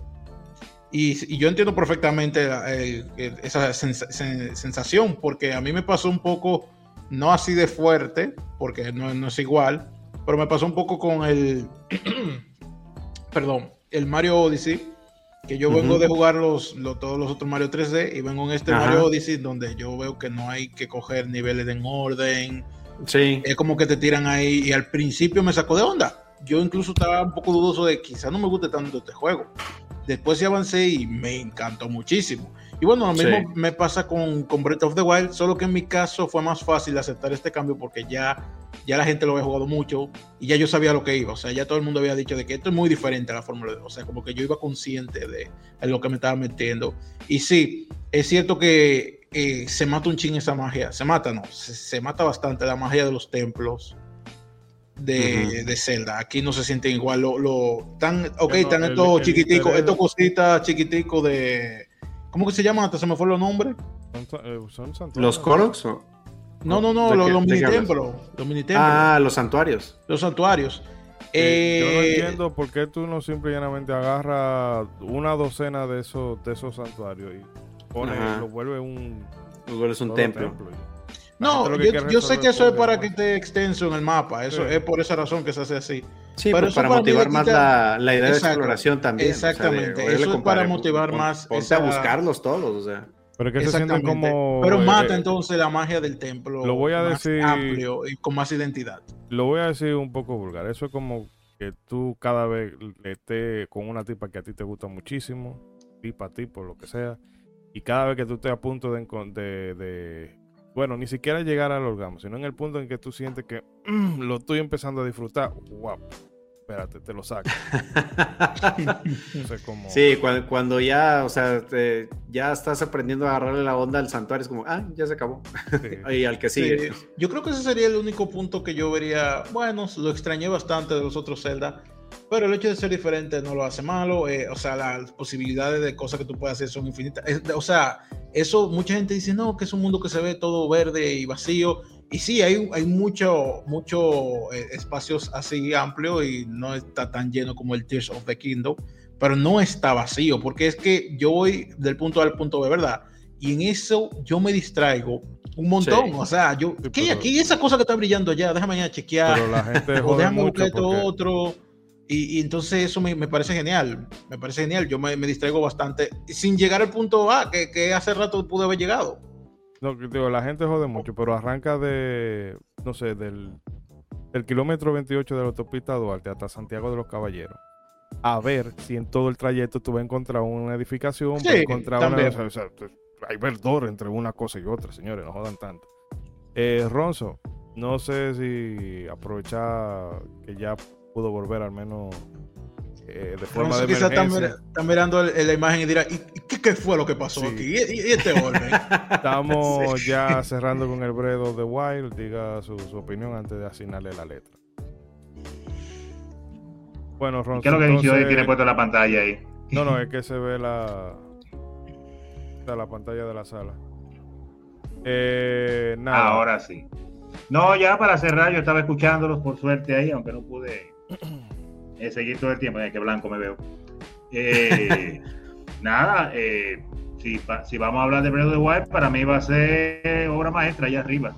Yo entiendo eh, muchas de las razones de- de lo que usted dice, pero independientemente de todo eso, como dijeron ya mis compañeros, redefinió nuevamente lo que es Zelda y eh, aunque como usted dice, no se están viendo quizás tantos juegos ya haciendo ese mismo estilo, van a comenzar a salir nuevos nuevamente gracias a Tears of the Kingdom, pero recuerda que este juego salió en el 2017 y del 2017 para acá lo que más se habló fue de juego copiando el estilo de Breath of the Wild, incluyendo Ajá. Elden Ring que ganó juego del año cuando salió, que se comparaba precisamente con Breath of the Wild, o sea que Porque la gente no Eso jugó es 2017 Dragon, la gente estamos no jugó Dragon's Dogma.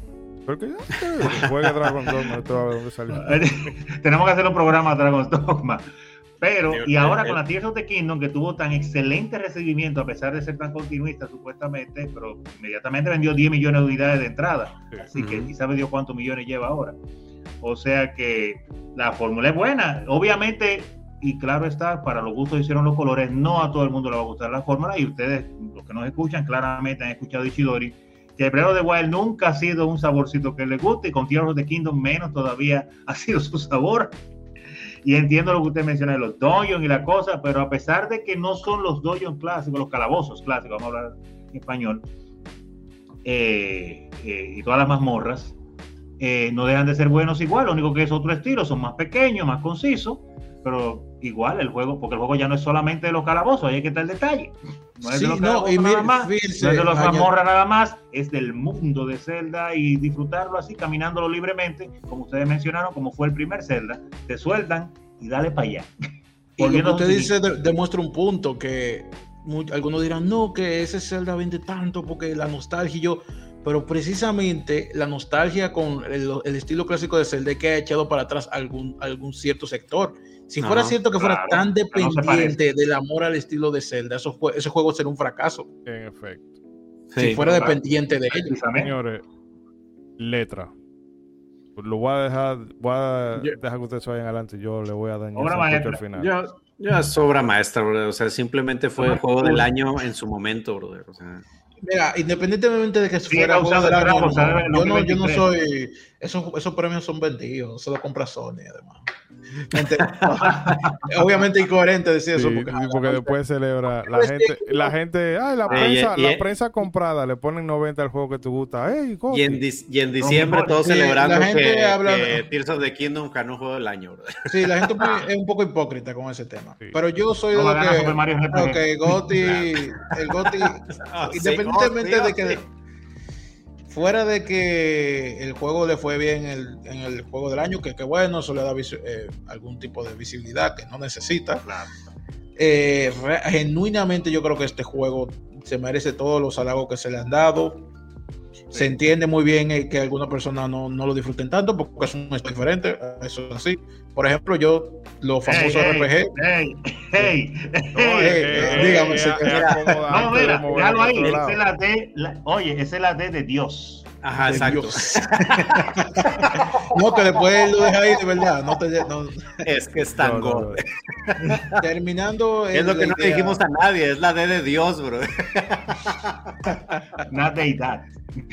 Sí. Mira, tiene que estar en obra maestra porque prácticamente ahí estarían los tres parteaguas de la saga, bro. Ahí estarían los tres parteaguas de la saga. El, el Zelda, que, el, Zelda que de- el Zelda que definió cómo tenía que ser un Zelda. El Zelda que fue un impacto mediático y, y le demostró a la historia, a la industria, cómo se hace un juego en 3D. Y el Zelda que volvió a hacer un impacto y está volviendo a romper el molde y que está dando una redefinió la saga y está volviendo a proponer cómo se hace otro género, que es el de los mundos abiertos. Bueno, Ronzo, entonces Así usted me dijo.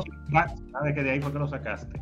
usted me dijo entonces, Ronzo, entonces, ¿qué, No qué puntaje le da? Dele para arriba, dele para arriba. dele pa' No, arriba. pero diga, porque No todavía piense, falta ¿no? yo. Entonces, usted lo pone, obra, pero- lo pone obra maestra. Yo lo pongo obra maestra. Ok, entonces yo lo pongo en D y por estadística cae en B. no, no, no, no, no, fuera Y de... por promediaje, Mira, es que según mi ahora que yo pienso, de esto, este resultado es poético, porque es, es como dice César, ahí están los tres, parte No, agua. si tú Mira, que no fue planeado. No, me- no, No no fue planeado. no, mire, ahora que yo, caigo en le- cuenta en eso. Yo le voy a decir una cosa que yo no lo dije, no lo dije ahorita al principio. Pero Ajá. mentalmente dije, no, eh, ahí en obra maestra solamente pueden haber esos tres. sí. Eh, Pero no fue como- planeado. ¿eh? No, no, no, Sí, no, no, no, no. porque igual, pero yo sabía más o menos, eh, eh, eh, Que podía por lo menos así. con los últimos dos iba a haber consenso. Porque, como bien decía ahorita, de que independientemente de que esta entrega no sea la que me...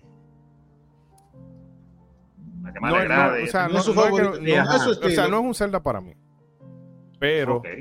Fuera de eso, no, como digo, lo voy a, lo quise analizar desde el punto de vista de la, del objetivo y no, de- y no digo objetivo en el sentido, ah, bueno, como a la mayoría le gusta, tú le vas a gustar. No, a mí sí, sí. no me gusta, eh, pero hay que reconocerle precisamente eso, que hizo algo que no se hacía desde 1997, que era reinventar la saga. Sí. Entonces, eh, no solamente la ha reinventado, sino que ha hecho que la franquicia alcance unos niveles de, de popularidad y aceptación. Porque incluso hay gente, no solamente gente que nunca había jugado un Zelda, sino gente que nunca había jugado un videojuego. Y está jugando. está se engancha con eso.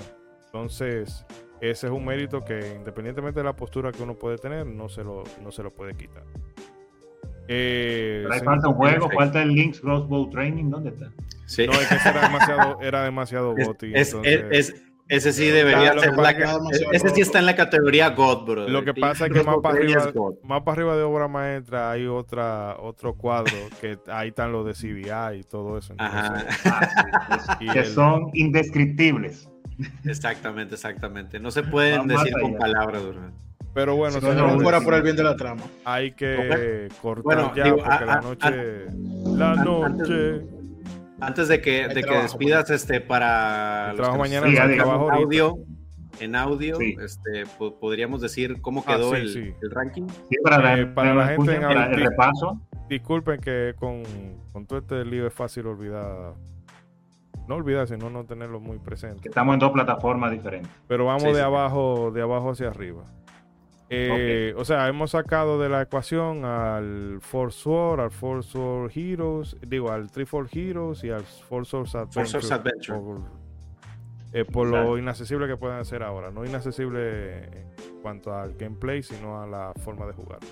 Entonces, Literalmente poder jugarlos. en el C está el primer Zelda, eh, digo, el, el, El Adventure Link. Adventure of Link, el Phantom Hourglass, el Spirit Track y el, Skyward y el Skyward, Skyward Sword. En B tenemos el Zelda original, el Majora, el Twilight y el A Link Between Worlds. En el A tenemos el Link's Awakening, los dos Oracle, el Waker y el Minish Cap.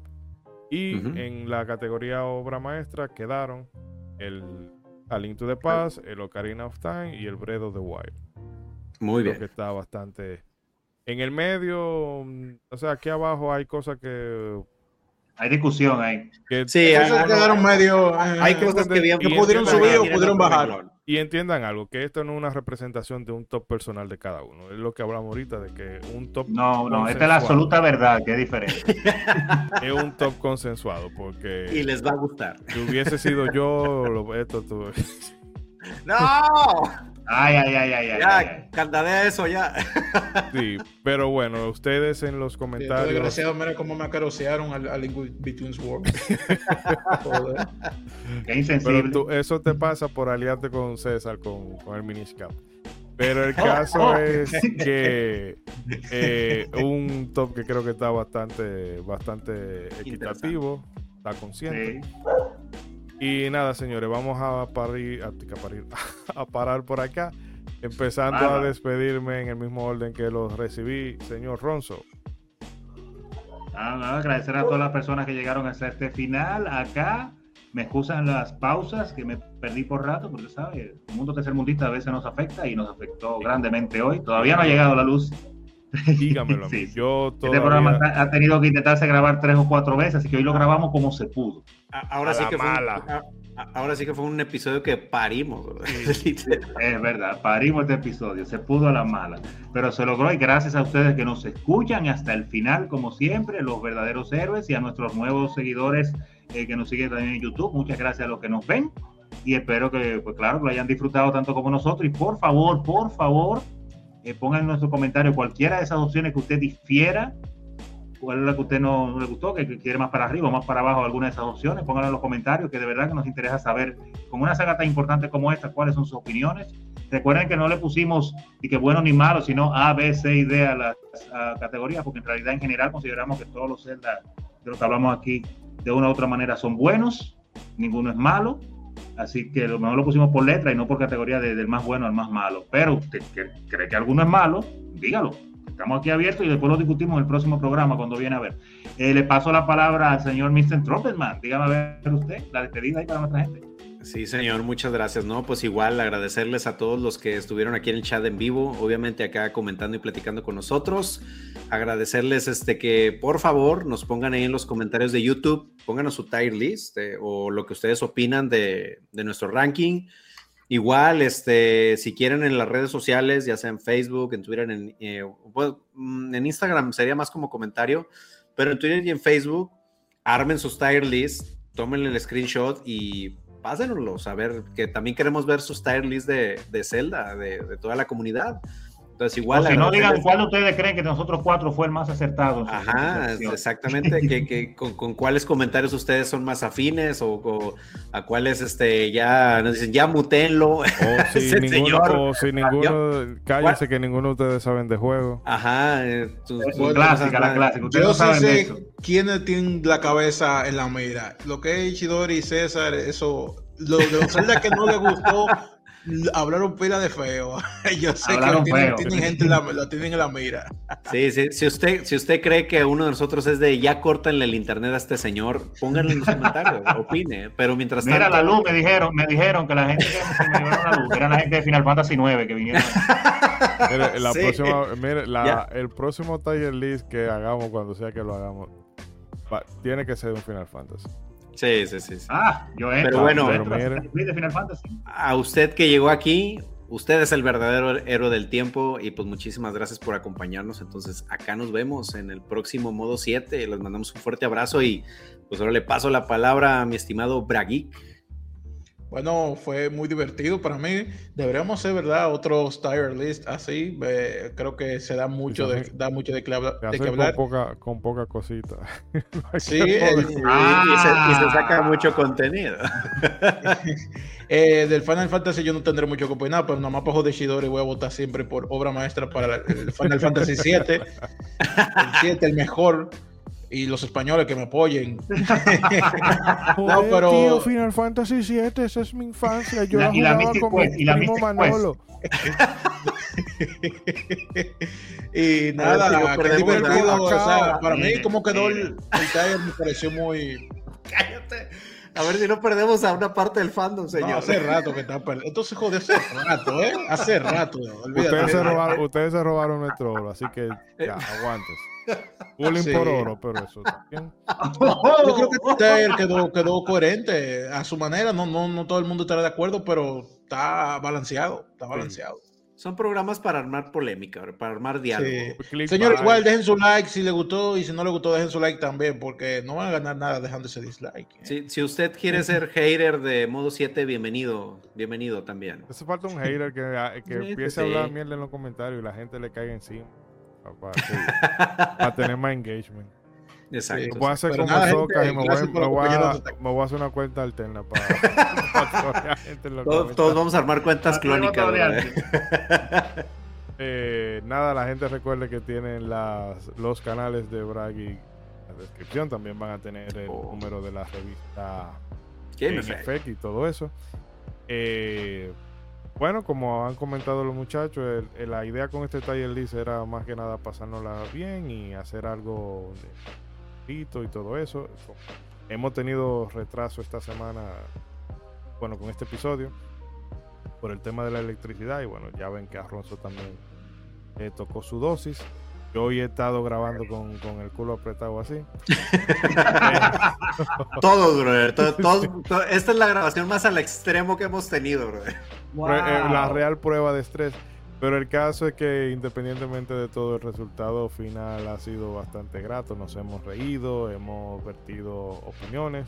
Ustedes a final de cuentas tienen la suya, así que les damos, háganla saber.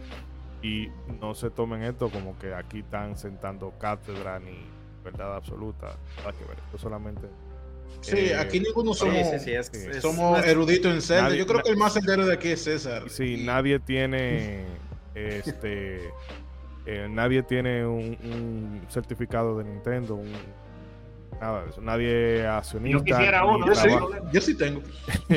No, no digo ni que nadie tiene una certificación oficial de Nintendo de que te eh, te acredita cosas que de calidad tu que yo ahí. de que tu opinión vale más que la de cualquier otro, en- nada Ah, que ver. exacto. No, todo es bienvenido. Entonces, Señor, eh, antes de que despida, recuerden, señores, invítenos un cafecito. Ah, bueno. Inviten- invítenos un cafecito. Invítenos un café e hidrátense. Sí, sí, sí. Ahí entran al coffee si gustan apoyarnos y convertirse en productores ejecutivos de Modo 7 Podcast desde Como un dólar. siempre, denle a seguir en Spotify y también en YouTube. Suscríbase, Sí, denle like. Eh, la gente que siga suscribiéndose, sigan pendientes a los a los shorts que subimos, que Sí, son, son muy amenos. Muchas gracias por todo el apoyo a los shorts, ¿cómo no? Pronto vienen los, los, los short triple X. Manténgase dando like. Mm, Eso lo vamos a servir en otra plataforma. Es- eh, eh, eh, ese, es para, ese es para la nueva sección, modo antojo. Ey. Pero bueno, señores, eh, no me queda nada más que reiterarles las gracias y de costumbre nos estaremos viendo afortunadamente, creo, ¿verdad? En un, bueno, ya nos veremos la semana próxima. Esto se ha, Está bien. se ha, re- se ha editado en dos ediciones, así que la semana próxima venimos con un jueguito. Vamos a determinarlo un poquito, bueno, fuera de cámara vamos a determinar con qué venimos, pero queden pendientes de nuestras redes sociales. Que ya saben, hagan bien y no miren a quién. Nos estaremos viendo en un par de días. Chao, nos vemos. Chao. Hasta luego.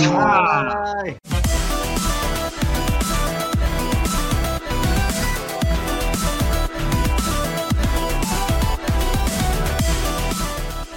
Modo 7 Podcast.